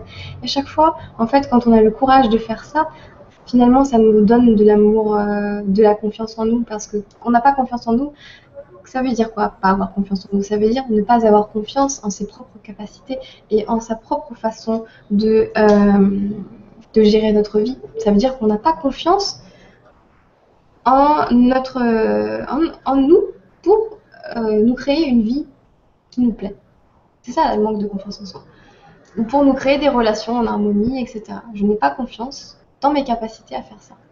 Donc, quand on n'a pas confiance dans ses capacités à faire quelque chose, qu'est-ce qu'il faut faire pour tout d'un coup avoir confiance en ses capacités à faire quelque chose? Et eh ben, il faut s'efforcer de faire, de se lancer et de faire certaines choses. Et plus on va faire des choses, plus on va se rendre compte en fait, mais en fait, j'ai les capacités de faire ça. Et du coup, on va avoir tout à coup confiance en nous parce qu'on va se dire mais j'ai eu les capacités de changer de travail. Mais en fait, j'ai eu la capacité de rompre cette relation qui me, qui me, qui me bouffait la vie pendant, pendant euh, six ans. J'ai eu les capacités de, de, de, de devenir physiquement qui j'ai envie d'être. Donc en fait, j'ai confiance en moi parce que maintenant je sais que tout ce qui peut m'arriver, j'ai les, capacités pour l'assumer et pour le créer en fait. Que en fait, rien les fatalités dans ma, réalité, ni mes relations, ni mon travail, rien. Je suis libre. J'ai les capacités de faire tout ce que je veux sur cette planète. J'ai la planète à moi toute seule. C'est pas parce que je suis née dans un endroit que je peux pas aller dans un autre pays, que je peux pas aller vivre au Bahamas, à la Réunion. Je suis libre. La seule chose qui m'empêche, c'est mon mental. Et si je suis dans ce travail qui ne me plaît pas, c'est de ma faute. Personne ne m'oblige à rester. Je peux tout faire, tout faire pour partir. Et j'aurai toujours, toujours le choix de faire un choix de quel qu'il soit c'est impossible qu'on ait vraiment pas le choix, à part euh, quand on est en prison. Mais sinon, je vois pas euh, dans, quel cas, en fait, euh, on, a toujours un choix. Et même si on l'a pas maintenant, on l'aura à un moment donné, mais il faut pas être dans la fatalité. Et, en fait, c'est. Donc, c'est plus on va augmenter sa vibration, plus moins on sera attiré, justement, par par ces comportements-là. Parce qu'on va travailler sur ces manquements, sur cette confiance en nous qu'on n'a pas. Et après, on aura confiance en nous. Et après, on va se dire, mais attends, mais j'ai pas envie de ruiner ma santé avec ce pot de glace. Ce pot de glace, j'ai même pas envie de l'acheter. Parce que je compris maintenant quand je le vois que ce n'est pas un plaisir. C'est c'est de la graisse, c'est de la mort euh, de, mes artères. De mes... On voit ça maintenant comme, comme ce que c'est réellement. Et, euh, et, on le repose, on se dit non, je ne mérite pas, mon corps ne mérite pas que je lui inflige. Donc, surtout si on se connaît et qu'on sait que si euh, on prend le pot, on va tout manger. Ben, c'est quoi la solution? Moi, c'est ce que j'ai fait au début. Parce qu'au début, j'étais boulimique et je suis pas devenue non boulimique tout d'un coup. Ben, au début, j'ai juste plus acheté ces choses-là, c'est tout. Si on a que de la salade, des légumes, euh, des fruits, on va jamais euh, manger 4 kilos de salade. Hein. C'est pas possible. Hein. Donc c'est sûr, on est tout le monde, on est tous humains. Si moi, si j'ai un pot de glace chez moi, je le mange. Franchement, c'est sûr, je le mange. Donc j'en achète pas, c'est tout. Et j'en achète que quand je que quand je sais que je peux me le permettre, mais pas tous les jours. Et si on on peut pas être boulimique sur des choses euh, saines, c'est très rare. Donc il, suffit juste d'épurer sa maison. Et après d'épurer sa vie, ses émotions. Et, et, graduellement, ça va, ça, va se produire. ok, merci. Donc maintenant, on a une question de Mandy. Bonsoir à tous les deux, je vous adore. Sympa, merci. Comment euh, ne pas se faire atteindre par les jugements négatifs de nos proches? Voilà des bisous.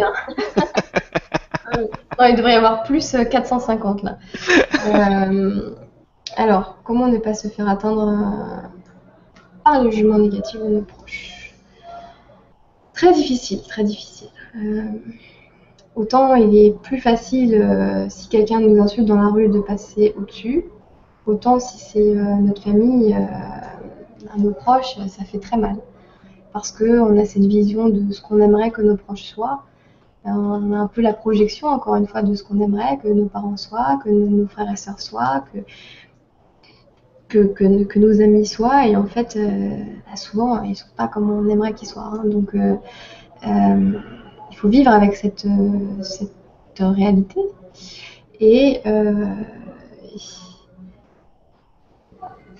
pour pas que ça nous atteigne, il faut, encore une fois, je crois, se dire, voilà, j'ai cette conscience et eux, ils ne l'ont pas. Et, en fait, je pense que faut, on peut aussi se demander euh, pourquoi on a encore tant de jugements négatifs dans notre réalité. Parce que moi, j'ai remarqué, quand je tant que je ne m'acceptais pas moi-même, j'avais sans arrêt des remarques. Avant, de, de, mon entourage, etc., des petites remarques. Et à partir du moment où je suis rentrée vraiment dans qui je suis, mais avec force, c'est-à-dire que j'incarnais vraiment qui j'étais. Franchement, là, je reçois plus du, plus du tout de, de, plus du tout de remarques. Plus du tout. Donc, euh, en fait, euh, je crois que ça se sent. Une personne qui, qui est forte et qui s'en fout, en fait, de ce qu'on lui dit, qui me prend la rigolade et qui, qui se dit dans sa tête, de toute façon, rien, c'est pas grave. Et, et, en fait, la personne, elle a même pas envie de titiller une personne comme ça parce qu'elle sait qu'elle va se prendre un vent, quoi. Mm. Et donc, du coup, euh, si par contre on sent que la personne, y a de l'emprise, là on va titiller, là on va dire Ah, mais t'es rentré dans une secte, ah, ton végétarisme, machin, on va, titiller. Mais si la personne elle dégage quelque chose de fort, franchement, au contraire, on va se dire Mais attends, tu fais quoi? T'es rayonnante, tu rigoles tout le temps, et c'est ça. Il faut pas faire la. être dans la. Justement, en plus, après, quand on s'est fait attaquer euh, au début, après, on est dans cette crainte que ça recommence. donc, on est. Pardon dans un, repas de famille. Et là, on se dit, putain, je sais que ils vont, m'attaquer. En fait, on prépare déjà psychologiquement le terrain. On, sait que ça va arriver. Et en fait, c'est quelque part aussi nous qui le créons. Donc en fait, il faut vraiment pas se mettre dans cette, cette mentalité-là maintenant quand on voit ces, ces, proches qui nous critiquaient avant. Et maintenant, imaginez cette nouvelle réalité où ils arrêtent de nous critiquer et où on s'impose. On se dit voilà, je suis comme ça que ça vous plaise ou non, moi je suis comme ça, je suis super heureuse. Et voilà, et, et c'est d'en rigoler. Et, voilà, et franchement, je pense que si on en rigole, ils ont même plus du tout envie de. Ils ont... Franchement, le rire, c'est vraiment le... ce qui désamorce. L'autodérision et le rire, c'est ce qui désamorce tout. C'est sûr que c'est plus facile. Mais c'est sûr aussi qu'on le crée. Si on en a peur. Euh, c'est ça. On est dans la vibration déjà de victime. comme avec les chiens. Ouais, c'est ça. On a peur des chiens, ils le sentent bien. ouais. Alors, là, j'ai une question à plus 50, je suis obligé de la poser. je sais pas si tu sais répondre. Ouais, ouais, ouais. Euh, je me pose beaucoup de questions concernant les familles d'âmes. Comment savoir à quelle famille nous appartenons? Belle soirée à tous. Juliette. Hmm. Euh, C'est-à-dire nos origines en fait galactiques. Parce que famille d'âme, ça je connais pas vraiment. Euh, après, origine galactique, euh, moi je dirais, euh, bah, de toute façon, on a plein d'origines, on a déjà vécu sur plein d'endroits. donc c'est vrai que c'est difficile, ça, cette question. Mais bah, à part voir des gens vraiment spécialisés là-dedans qui savent connaître les origines des gens et qui nous disent. Mais sinon, de nous-mêmes, ça me paraît, ça me paraît difficile à, savoir en fait. De nous-mêmes, si on n'est pas spécialiste de ça, si on n'a pas de ressenti, ça, ça paraît difficile à, trouver soi-même. Euh, mis à part peut-être juste voir euh, vers quoi on est attiré, hein, vers quel, quand on lit des choses, vers quel type d'enseignement on est attiré. Et en fait, euh, on voit en fait, euh, on voit la différence en, en- entre les différents euh, enseignements. hein. Moi, je sais que j'ai beaucoup remarqué quand, comment moi j'ai découvert un peu mes, origines et puis vers quoi je, quelle famille d'âme en fait je suis euh, reliée. Quand je lisais des articles de spiritualité, je raisonnais jamais avec les choses, euh, comment dire, euh, enfin, je raisonnais pas trop avec les articles en général de spiritualité. Et, c'est à partir du moment où j'ai commencé à lire Abraham X, Bachar, Bachar il est en vidéo, il n'a pas de livre, mais et en fait, quel était le point commun de tous, ces enseignements? Tous les enseignants, c'était que des consciences extraterrestres. Donc, tous mes enseignants spirituels euh, préférés, c'était des consciences extraterrestres. Donc, en fait, j'étais tellement en alignement, et de toute façon, ça doit se sentir, je pense, quand j'écris ou quoi, que j'ai ce même enseignement, je proviens de cette même source, puisque euh, ça s'est aligné avec leur, leur message à eux aussi. Et, et, euh, sachant que j'ai ma propre façon de le dire, hein, euh, c'est un enseignement aussi particulier avec une façon de le dire à ma façon. Et en fait, euh, c'est comme ça que j'ai su, puisque j'étais alignée avec ces enseignements-là. Alors maintenant, honnêtement, hein, la plupart des gens qui me lisent et que quand ils me lisent, ils pleurent, ils sont tellement en alignement qu'ils me disent j'aurais pu écrire cet article. Il y a de grandes chances, voilà, qu'eux aussi ils sont alignés à cette conscience, euh, à cette conscience, on va dire extraterrestre. J'aurais tendance à dire ça. Ok. Alors, je suis en train d'essayer de regarder un peu les questions qui arrivent. Alors, on a une question. Donc là, sur le sport, est-ce que le sport empêche l'esprit de s'élever en le rattachant davantage au corps physique ou au contraire, cela l'aide en améliorant la santé générale et ainsi le taux vibratoire? Très bonne question, franchement, c'est une très bonne question. Alors, merci Eric. Euh, le sport euh, n'empêche aucunement l'esprit de s'élever. C'est très connu euh, et on répète sans arrêt à quel point le sport est important et c'est vrai, et même et surtout pour la spiritualité. Alors, je vous explique pourquoi. En fait, le sport, notre higher self, il, peut nous contacter à travers l'oxygène, quand notre cerveau est oxygéné. C'est pour ça qu'on dit c'est super important de sortir dehors, d'aller près des arbres. Pourquoi? C'est pas, c'est pas anodin et faire du sport. À quel moment on a le plus d'oxygène dans le cerveau? C'est quand on fait du sport. On est oxygéné, oxygéné. Ouais, oxygéné. On est en aérobie, donc c'est sans arrêt l'oxygène qui circule, qui rentre, qui sort, qui rentre, qui circule. Et donc du coup, c'est là, là on est directement. Pourquoi à chaque fois qu'on va courir, on a plein d'idées, on a plein d'idées. Moi, à chaque fois que je fais du sport, je reviens toujours avec une super idée. Je me dis, waouh, il faut que j'écrive un article sur ça, il faut que je fasse ça. Et on se sent comme si on pouvait soulever les montagnes. Franchement, allez courir dehors et, vous, et je vous assure, quand vous allez revenir, mais vous allez juste être d'une puissance. Comme si vous étiez euh, vraiment roi, quoi. Il y a quelque chose de très très fort qui, a un impact, qui peut avoir un énorme impact sur le monde. Et vous allez vous atteler après à vos tâches d'une force, en fait, euh, que vous n'auriez pas eu si vous n'êtes pas allé courir. Et ça, c'est parce que, en fait, vous avez oxygéné votre cerveau. Et donc le sport, ça permet de faire circuler tout en fait dans le corps. Toutes les fonctions euh, respiratoires, euh, cardiaques, tous les organes, tout bouge en fait, toutes les cellules, la graisse, elle circule, tout, tout, tout est en mouvement. Et comment on peut penser que, que, que d'être comme ça statique, ça peut être bon pour le corps?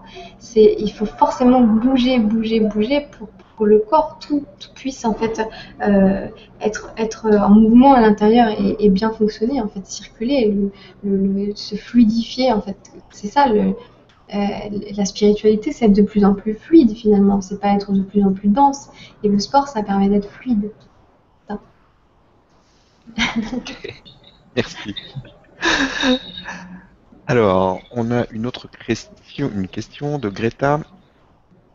Euh, quels sont les outils de libération que tu conseilles euh, que les gens peuvent utiliser et si possible gratuitement pour que ce soit accessible à un large euh, public? Par exemple, Oponopono est gratuit. ouais, ouais, ouais, j'en ai un qui est pas mal. Alors, c'est Byron Cathy. Je sais pas si vous la connaissez. tu connais toi, Stéphane? Non, je connais pas. Alors, Byron Cathy, ça s'écrit B-Y, euh, B-Y-R-O-N, c'est son prénom, son nom de famille Cathy, K-A-T-I-E.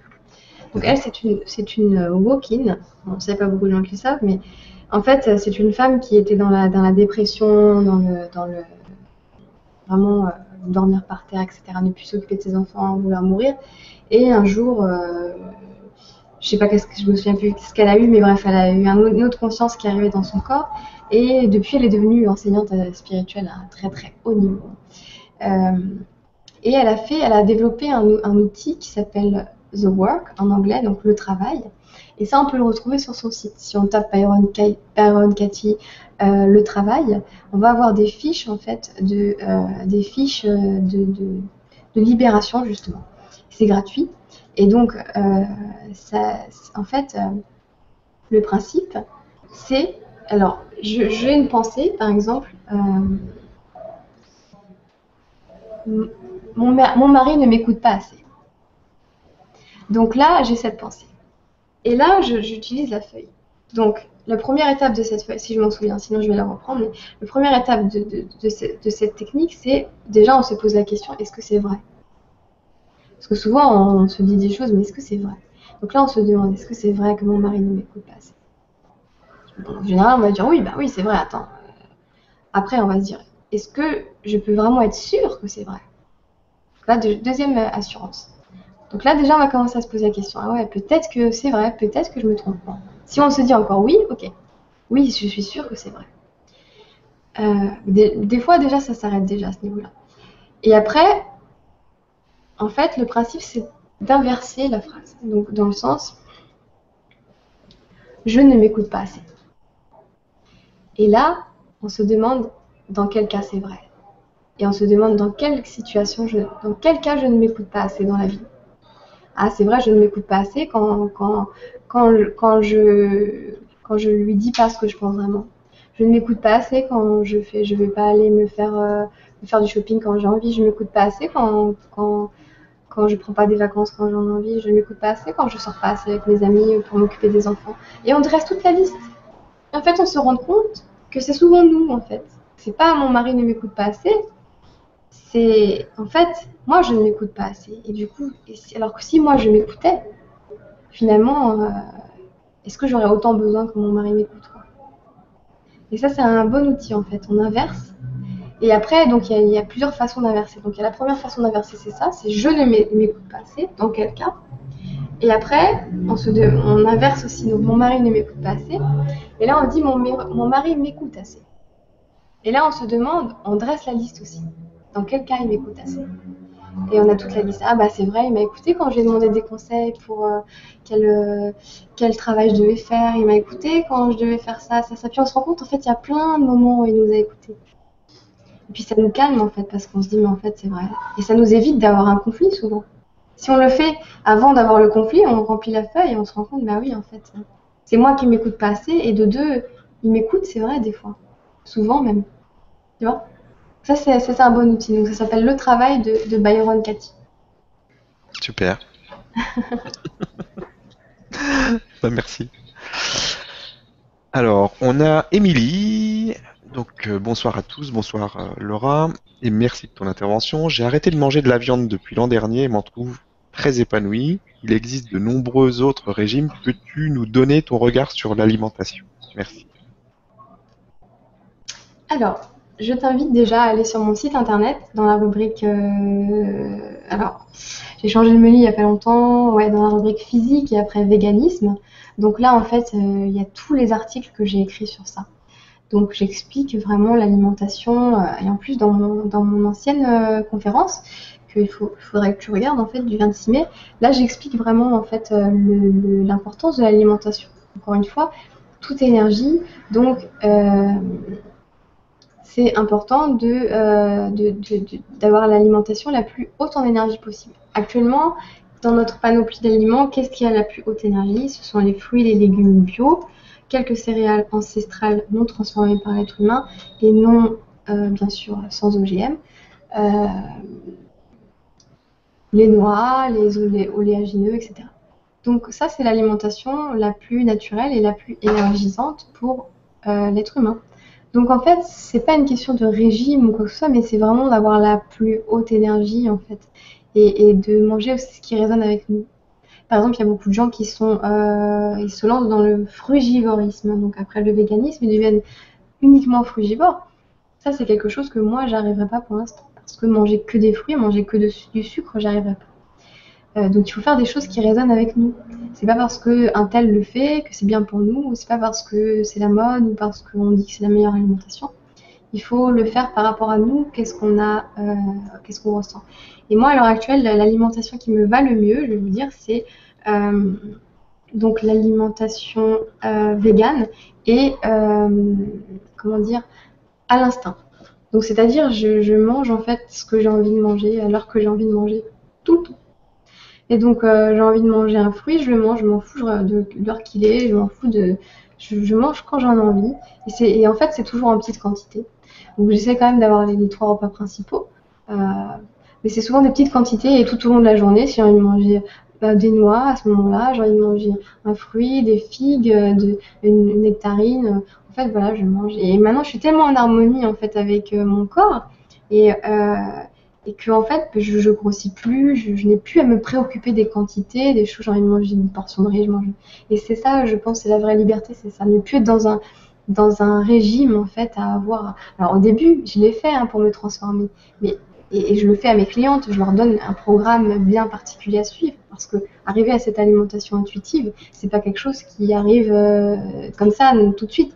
Au début, il y a des gens, euh, ils vont dire tiens, mon intuition, elle me dit de manger ce pot de glace, mais c'est pas vraiment l'intuition.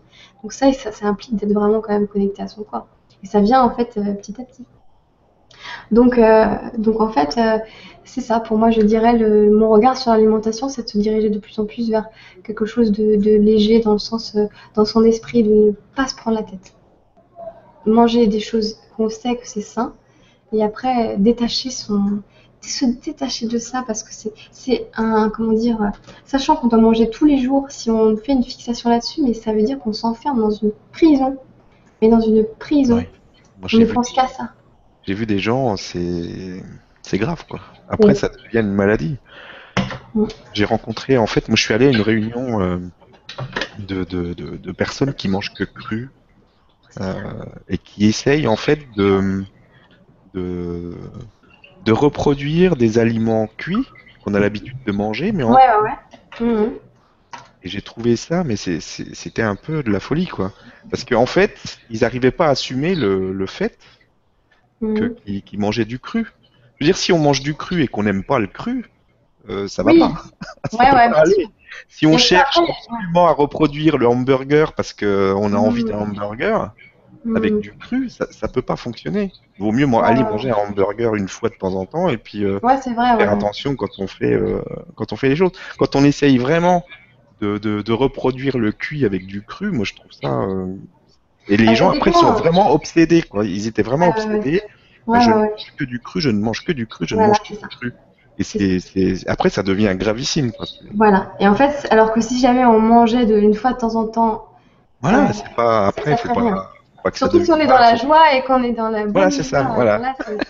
Moi, je veux jamais tomber dans un truc comme ça, en fait, qui soit. Ouais, il faut faire attention. Euh, euh, comment dire, sauf si on, ces personnes-là sont dans la joie, là c'est très bien. Ah, bien sûr. Mais si elles le font dans la frustration, moi je l'ai vu à cette réunion, c'était pas vraiment dans la joie, c'était de la fausse joie.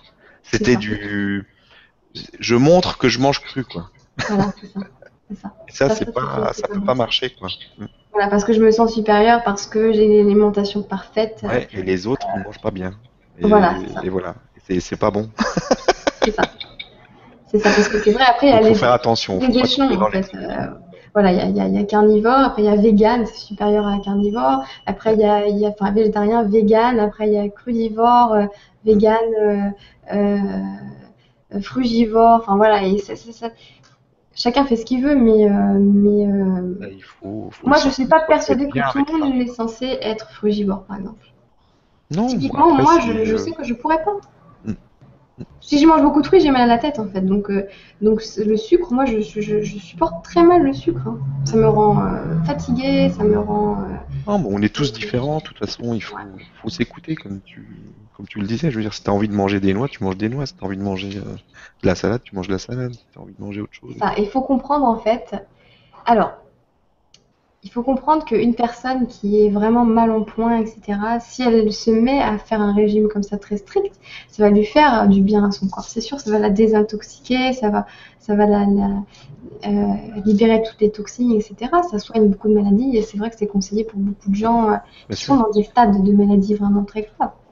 Maintenant, une personne, on va dire, euh, lambda, qui, qui, est, qui, est en, qui est en bonne santé, elle n'a pas besoin d'aller dans, dans, dans, vraiment dans le de strict pur et dur, elle peut très bien avoir une alimentation, on va dire, à 90% vraiment très saine et 10% comme ça de petites choses à droite à gauche. Et ça, surtout si elle est très bien dans sa tête et qu'elle fait du sport et qu'elle est passionnée dans la vie et qu'elle rayonne, c'est pas ce petit 10%, sachant qu'on sait que c'est la pensée qui, est, euh, qui gère tout. Eh ben, dans l'absolu, ça ne peut rien faire si la personne est bien. Maintenant, une personne qui est mal dans sa peau, qui ne s'assume pas, etc., qui fait son régime cru et puis qui culpabilise dès qu'elle mange un bout de pizza, eh ben elle, va tomber malade. Et, ah après, on va dire c'est à cause de la pizza, parce qu'elle était cuite, parce qu'il y avait du gluten, parce qu'il y avait du fromage. Ben non, c'était parce que cette personne, elle était dans un état d'esprit comme ça, de, de, culpabilité ou de voilà, de jugement sur elle-même, etc. Ok. Merci pour la réponse. Alors, une question de Belkacem. Donc, parlez-nous un peu de toutes ces énergies que nous recevons euh, ces derniers temps et comment, euh, selon vous, être dans la vague sans trop de dégâts. Euh, dans mon cas, c'est un vrai tsunami. Euh,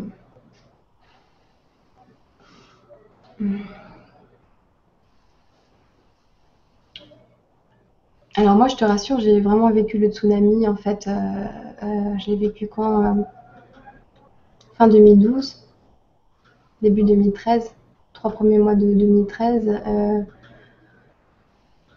ouais, tout, 2013, on va dire. Et là, maintenant, ça, c'est euh, donc j'ai vécu le tsunami, on va dire, euh, douloureux dans le sens euh, quasiment à dépression. Je comprends pas pourquoi je suis ici, j'en peux plus, il y a trop d'horreur dans le monde. et là, en fait, maintenant,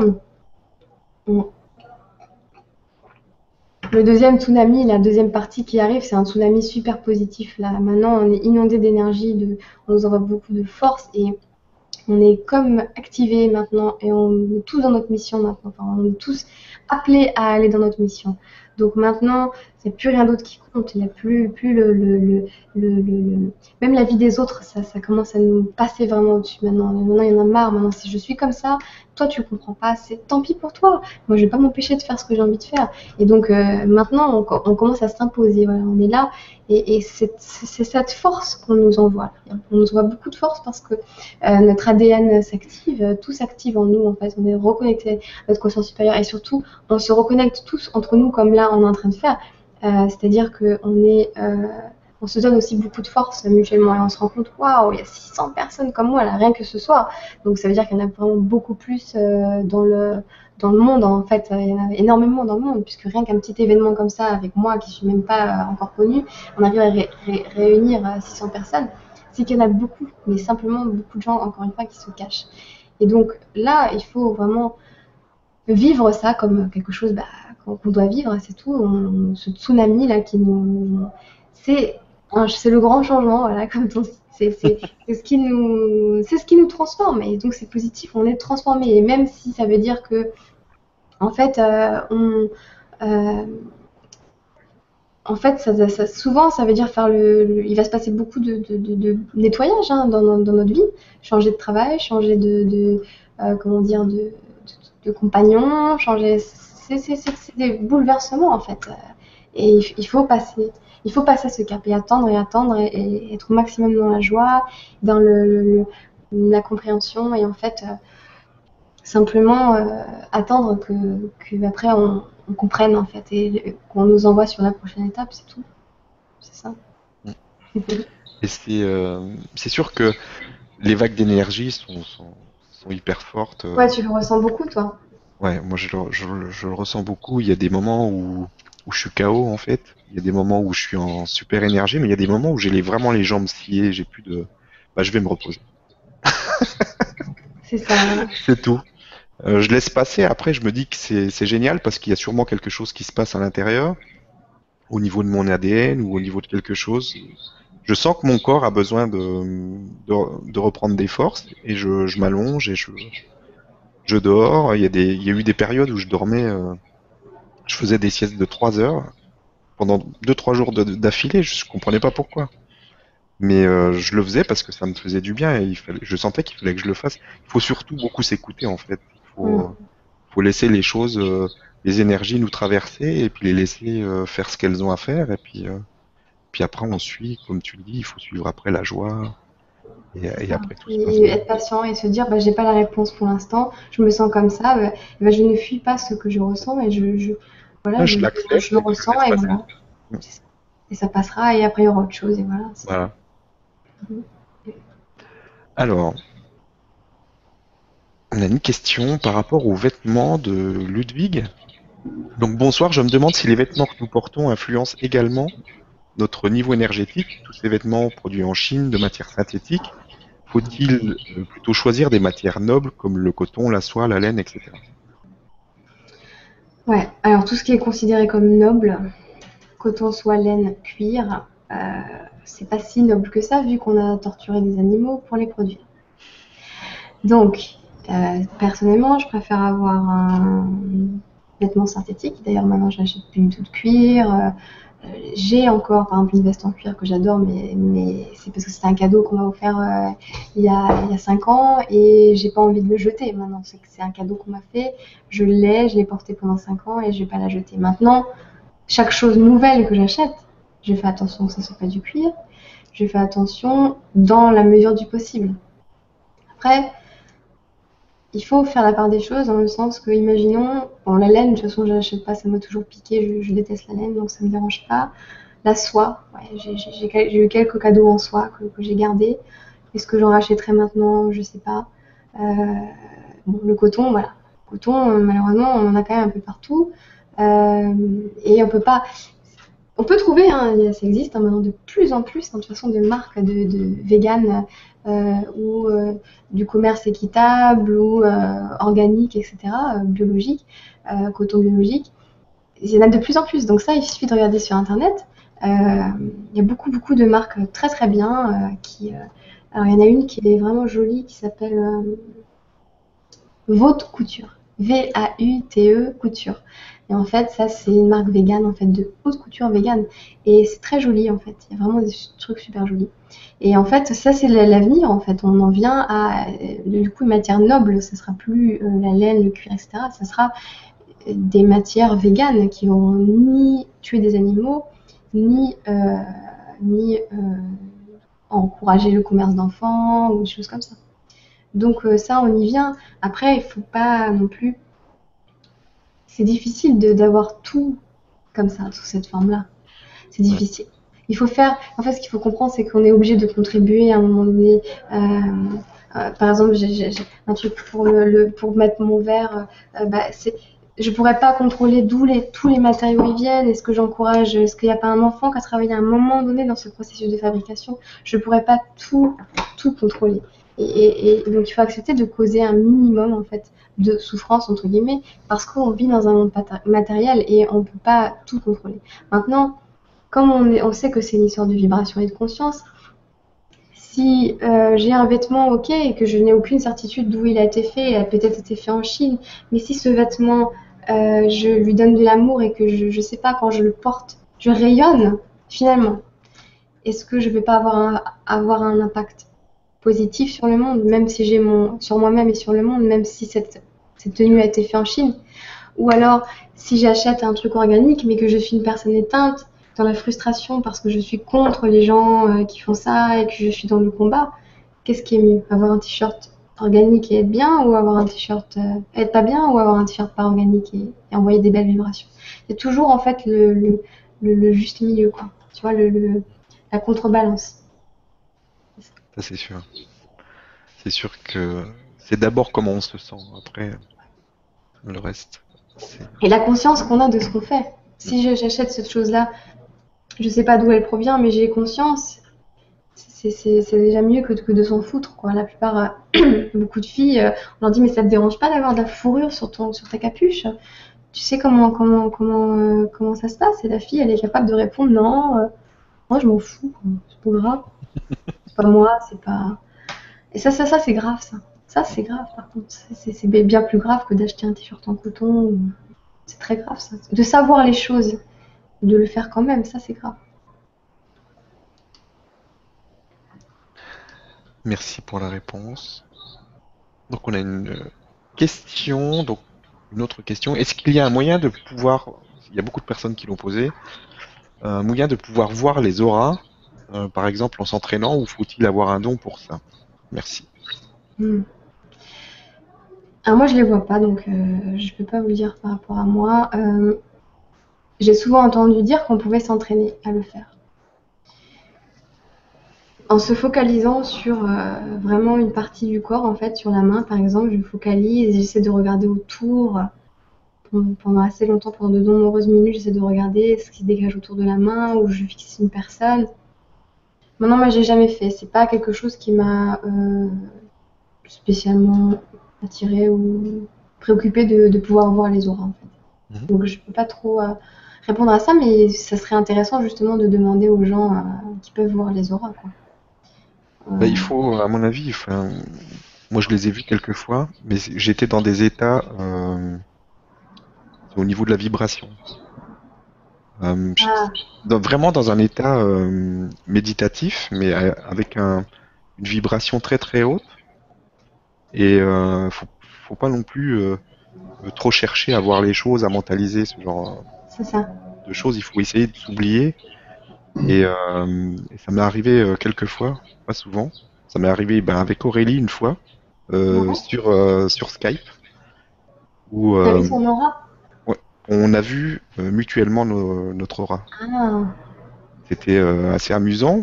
En fait, parce que quand on, quand on a des discussions ensemble, souvent notre niveau vibratoire il monte très très haut au bout de 15 minutes, 10-15 minutes, ça commence à monter. Et puis il y a eu un moment donné, d'un seul coup, on s'est mis à voir, euh, on s'est mis à voir nos auras, mais j'étais vraiment, euh, c'est un sentiment vraiment, euh, vraiment un niveau vibratoire très élevé et, et limite, tu vois, en méditation, dans, dans, cet état-là. Et c'est, très bizarre, très bizarre. j'imagine, c'est, euh, c'est, euh, moi j'aimerais bien quand même euh, pouvoir les voir. Après. C'était rigolo parce qu'on voyait les couleurs, tu sais. Ouais. Et, et quand on changeait, ça changeait de couleur suivant les discussions qu'on avait et tout. C'était. Hmm. ah, c'était peut-être aussi les guides qui étaient là et puis. Oui, oui, aussi. Ouais. Là, tu vois rien sur moi. Là, non. Pour l'instant, non. D'accord. Alors, Là, ah, bah, j'ai plus de, j'ai plus de questions en stock. S'il y a des trucs qui te, Ah, qui si, si, il y en a t'inspirent plein. sur tout Oui, oui, il y en a plein. Mais euh, Ah, j'ai plus de, de sélection si tu veux, parce que je prends, euh, je mets les, les étoiles pour les faire remonter en haut. Donc si. Je vais regarder, d'accord. si, si y en a qui t'inspirent, je vais te laisser un petit peu fouiller. Ah, c'est vrai, il est déjà 21h50. Ah oui, on va encore en prendre quelques-unes et puis après. Alors,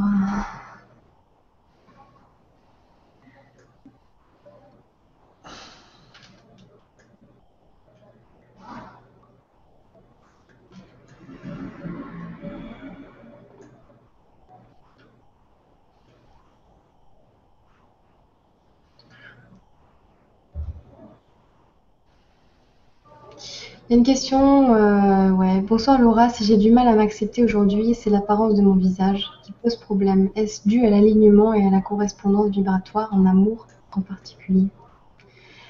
Euh, je pense vraiment qu'on peut changer notre visage. Vraiment, hein, c'est, euh, j'ai déjà vu, il y a des personnes qui, au fur et à mesure des années, vraiment rajeunissent, s'adoucissent en fait. Souvent, les visages durs ou les visages qui n'expriment pas l'harmonie, c'est souvent ouais, un manque d'harmonie, euh, une dureté en fait qu'on a à l'intérieur de nous.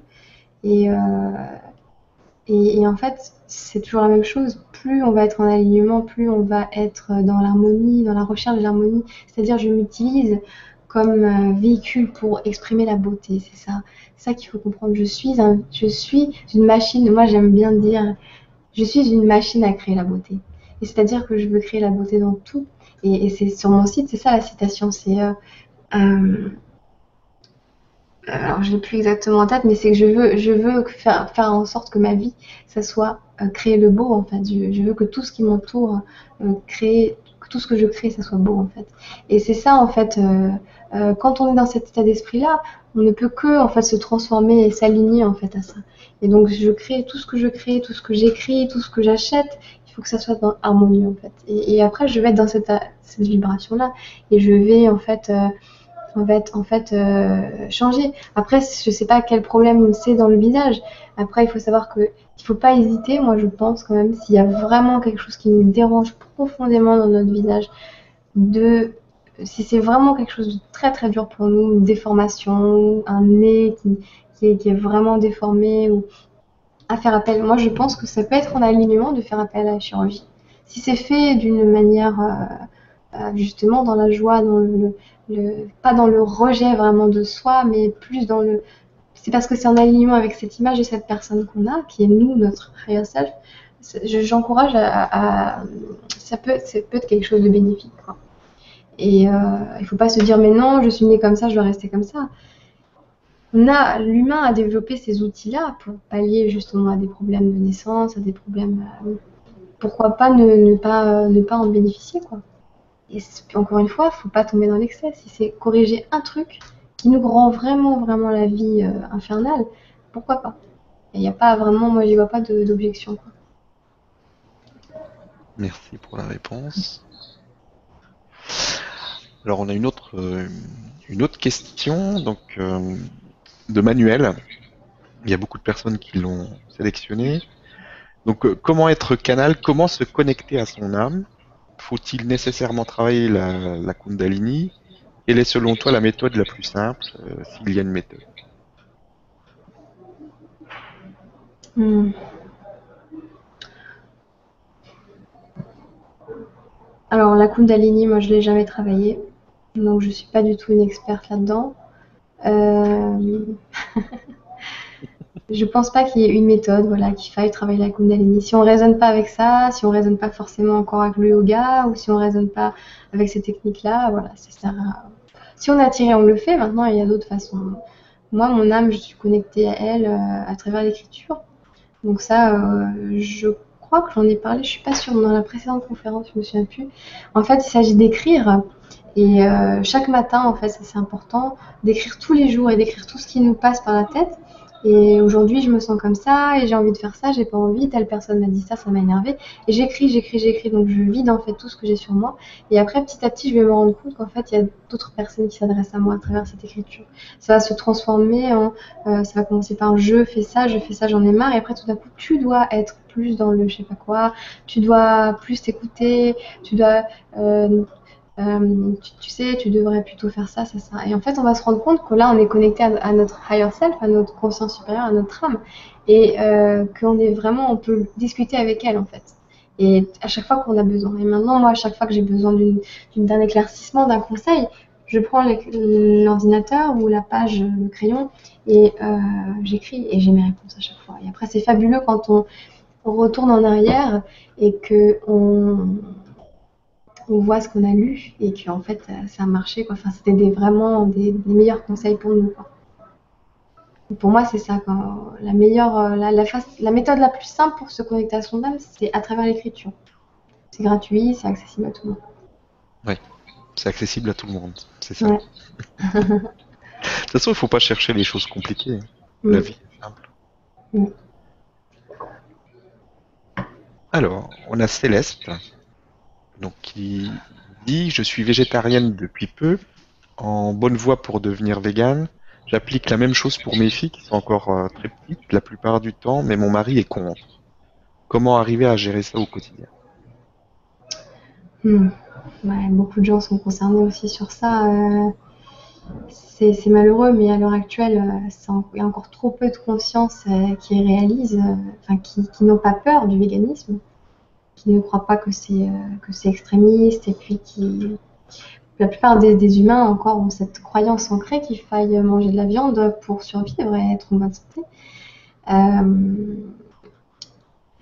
parce que on se réfère toujours, c'est ça le plus grand problème de l'humanité, c'est de n'être jamais tourné vers l'évolution, vers la progression, mais toujours sur ce qui se fait et ce qui s'est toujours fait. Donc on n'évoluera jamais tant qu'on pensera comme ça.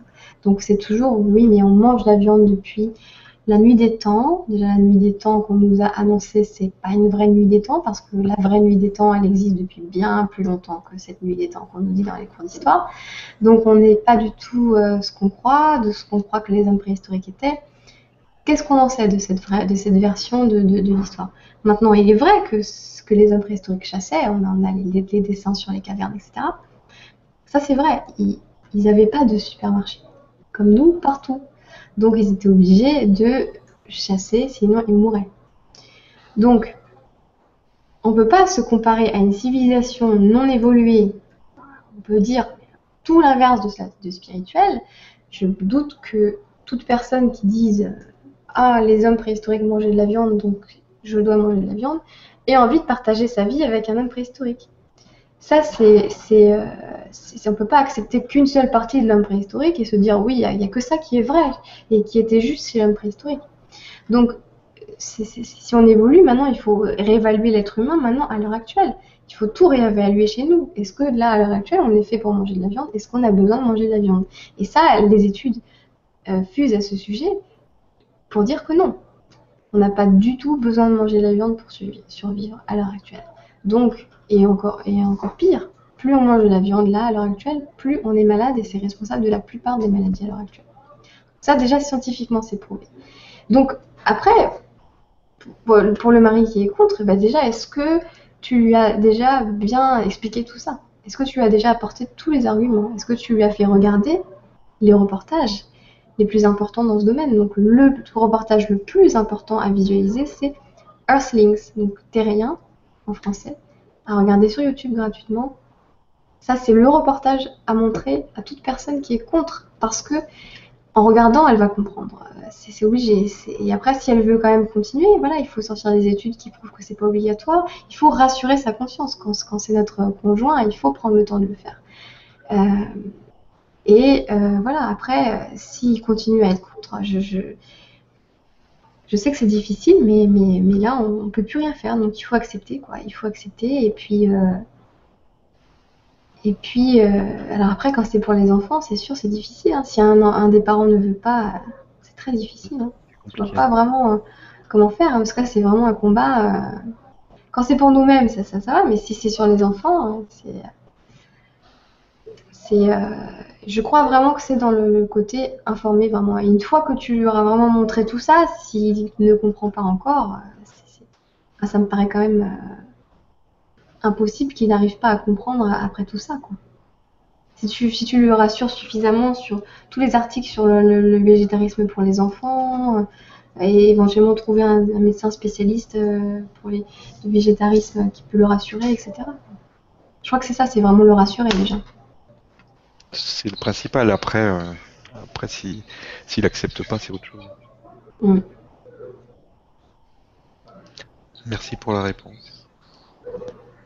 Et c'est pas une question, mais comme il y a beaucoup de personnes qui ont mis plus, donc Laura, juste pour vous témoigner de ma gratitude pour toutes les informations que vous nous partagez via Facebook, pour toutes ces portes que vous ouvrez sur le chemin de la conscience, de la liberté d'être, et pour tout cet amour que vous répondez.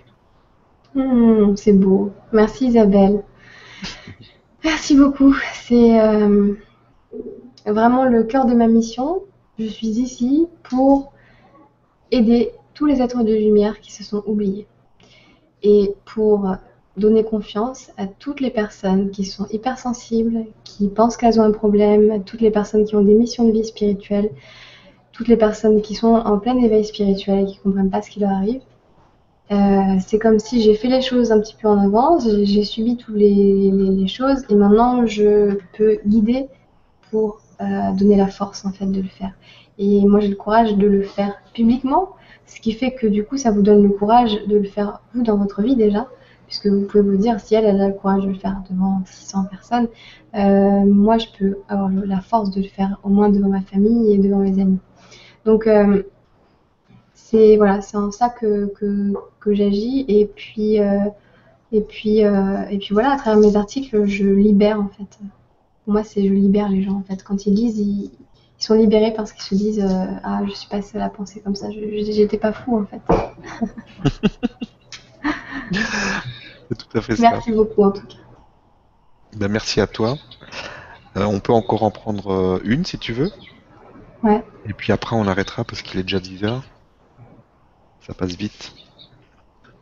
Hmm, bah ouais. Donc tu choisis hmm. celle qui te, qui te plaît, qui t'inspire.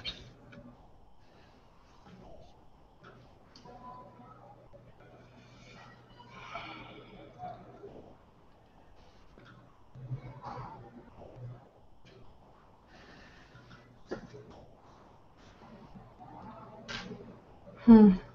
Bah, il y en a plusieurs quand même, mais. Euh, bah, déjà, je, peux, je vais répondre quand même rapidement à celle-là parce que c'est important.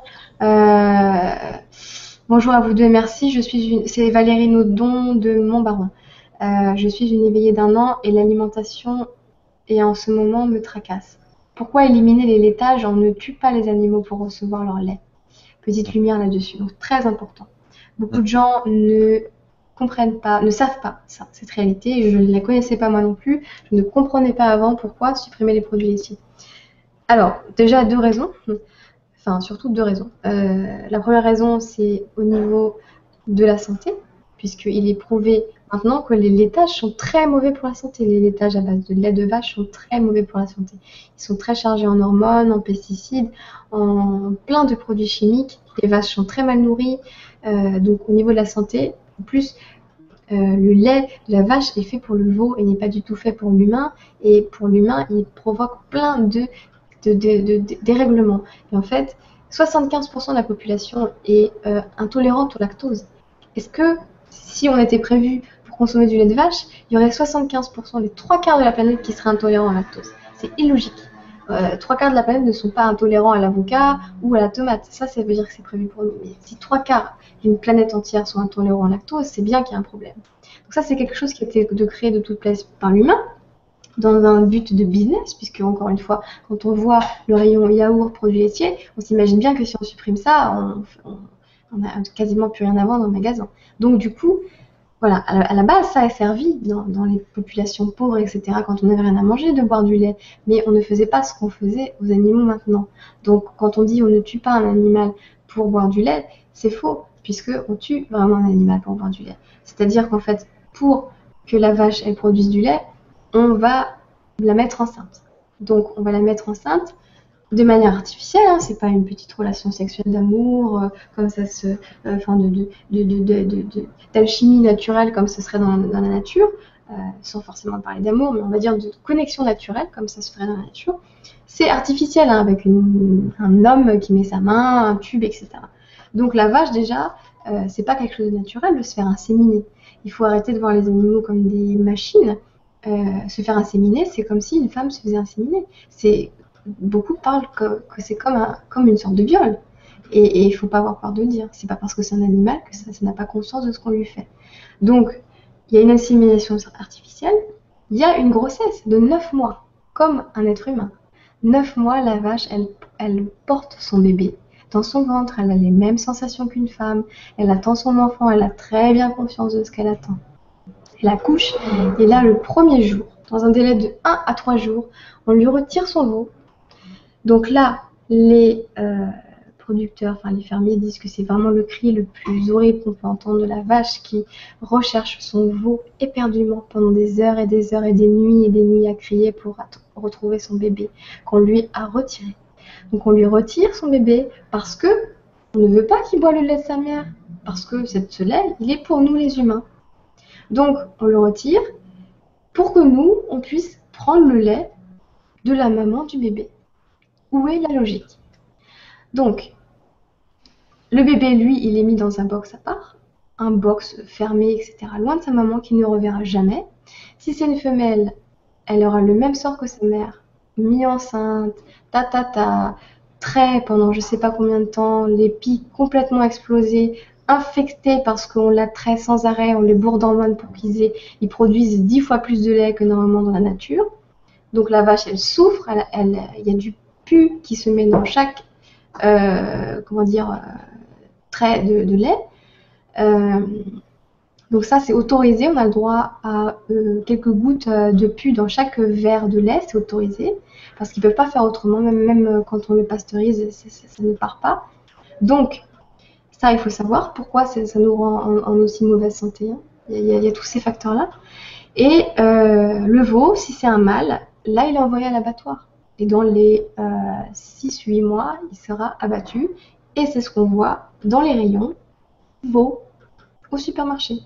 Cette viande qui est blanche, parce que on a volontairement anémié le veau dans son box en plastique enfermé euh, pour que sa chair soit blanche, pour que ça soit appétissant pour le consommateur. Donc anémié, ça veut dire on l'a carencé volontairement en fer pour que le consommateur, il voit dans son supermarché, ah, tiens, si on se faisait une petite blanquette de veau, parce que ça a une couleur appétissante, c'est pas, on a l'impression de manger de la viande blanche alors que c'est de la viande rouge. Et en fait, ça, c'est pas quelque chose de naturel, c'est parce qu'on a privé le veau de fer. Est-ce que c'est normal de faire ça? Est-ce que c'est un symbole d'une civilisation évoluée? Pas du tout. Donc, quand on consomme du lait, on, encourage ça. Il faut se dire que j'ai mon verre de lait, ce lait qui est dans mon verre, c'est le lait que le veau n'a pas eu, tout simplement, et que moi, je bois à sa place. Il n'y a pas une seule goutte de lait, pas une seule goutte de lait qui a été au veau. Le veau, il est nourri à côté artificiellement avec du lait artificiel. Est-ce que c'est normal? C'est pas normal du tout. Donc, il n'y a pas d'intérêt euh, déjà ni nutritionnel à boire du lait, puisque ça nous rend malades. Et il n'y a pas d'intérêt éthique ni de logique éthique. C'est quelque chose de cruel. C'est encourager du coup le meurtre des veaux, puisque à chaque fois on les a mis enceintes et on les envoie à l'abattoir. Sachant qu'une femme, normalement, elle vit, une femme, une vache, une vache, normalement, elle vit pendant 20 ans. Et une vache laitière, elle ne vivra que 5 ans parce qu'elle sera trop épuisée. Parce qu'il faut savoir que c'est pas qu'une fois qu'on lui fait le coup, on, lui, on, l'insémine et on lui enlève son veau. C'est dès qu'elle a accouché, on recommence juste après pour 9 mois et on lui renlève encore son enfant et on recommence pendant 5 ans. Et à la fin, elle est épuisée. Mise enceinte, très. Mise enceinte, très. Souffrance, on lui arrache son bébé. On recommence, on recommence, on recommence. 5 ans, abattoir. Bien sûr, pas pour la consommation humaine. Abattoir pour terminer dans les farines animales qu'on va donner aux poissons. Très logique. Un poisson dans la nature, ça saute ça saute hors de l'eau et ça croque une vache. Hein. C'est très connu, ça mange de la vache. Ou alors, euh, dans les croquettes, pour chien et chat. Ça aussi, c'est très connu. Un chat dans la nature, il va sauter sur une vache pour la dévorer. Un chat, ça mange de la vache, bien sûr.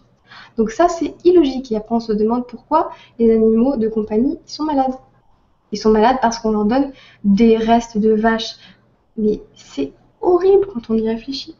Mon chat, imaginons, notre chat mange une vache qui, pendant 5 ans, lui a arraché son bébé pour que d'autres humains puissent boire le lait de son bébé, destiné à son bébé.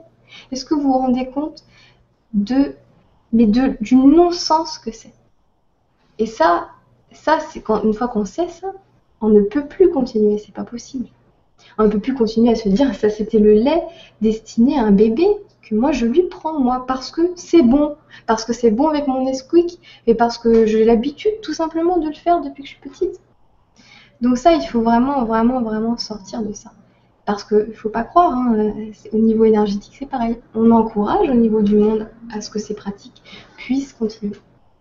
Donc euh, si on veut limiter la casse, déjà on prend du bio, mais j'aurais tendance à dire on peut s'en passer. Maintenant, il y a plein de laits végétaux sur le marché qui sont délicieux et bien meilleurs que le lait pour la santé, même au niveau du goût. Il y a le lait de riz, il y a le lait d'épeautre, lait d'amande, lait d'avoine.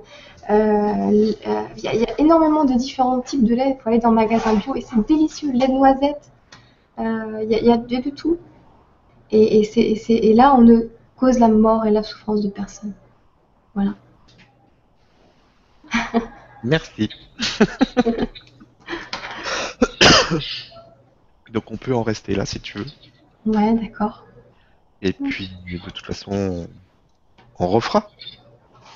On en refera d'autres. Bah oui, on en refera d'autres. Donc euh, vraiment merci pour, euh, pour ton temps et pour euh, tout ce que tu nous apportes. Et merci à vous tous. Là, on était plus de Presque 700, ouais. Euh, plus de 700. Waouh. il y a de plus en plus de monde, c'est vraiment fort. Et euh, c'est vraiment très, agréable de pouvoir euh, échanger toute cette énergie ensemble. Merci à vous tous. On vous souhaite une bonne, une bonne soirée. Je te laisse le mot de la fin, Laura. Alors, le mot de la fin, le mot de la fin. Euh, ouais, parce qu'on a terminé sur un truc un peu balèze là, euh, énergétiquement. Euh, Donc on va essayer de remonter un peu la vibration. Mais, c'est important, hein. ça, ça, veut pas dire parler des choses négatives, ça c'est très important de ce qu'on vient de parler.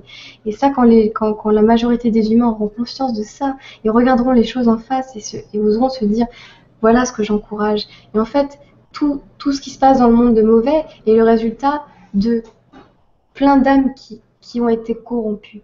En fait, moi j'ai envie de terminer sur ça parce que ça c'est un sujet vraiment qui, est très important et sur lequel je, vais écrire prochainement. Pour qu'un fait, pour qu'un fait euh, euh, mauvais ou néfaste pour la planète ou pour les humains puisse se produire, il faut que sur du, moment où ce, fait a, surgi dans l'idée de quelqu'un, euh, ça veut dire qu'en fait, non seulement il a surgi dans l'idée de quelqu'un, et après, il a pu être réalisé physiquement parce que tous les gens sur les maillons de la chaîne ont dit oui. Euh, dans n'importe quelle chose qui existe sur cette terre, ça a été l'accumulation de, oui de plusieurs personnes. Donc par exemple, euh, si on voit par exemple un jour un film, on se dit mais quelle horreur Mais comment un film pareil peut exister?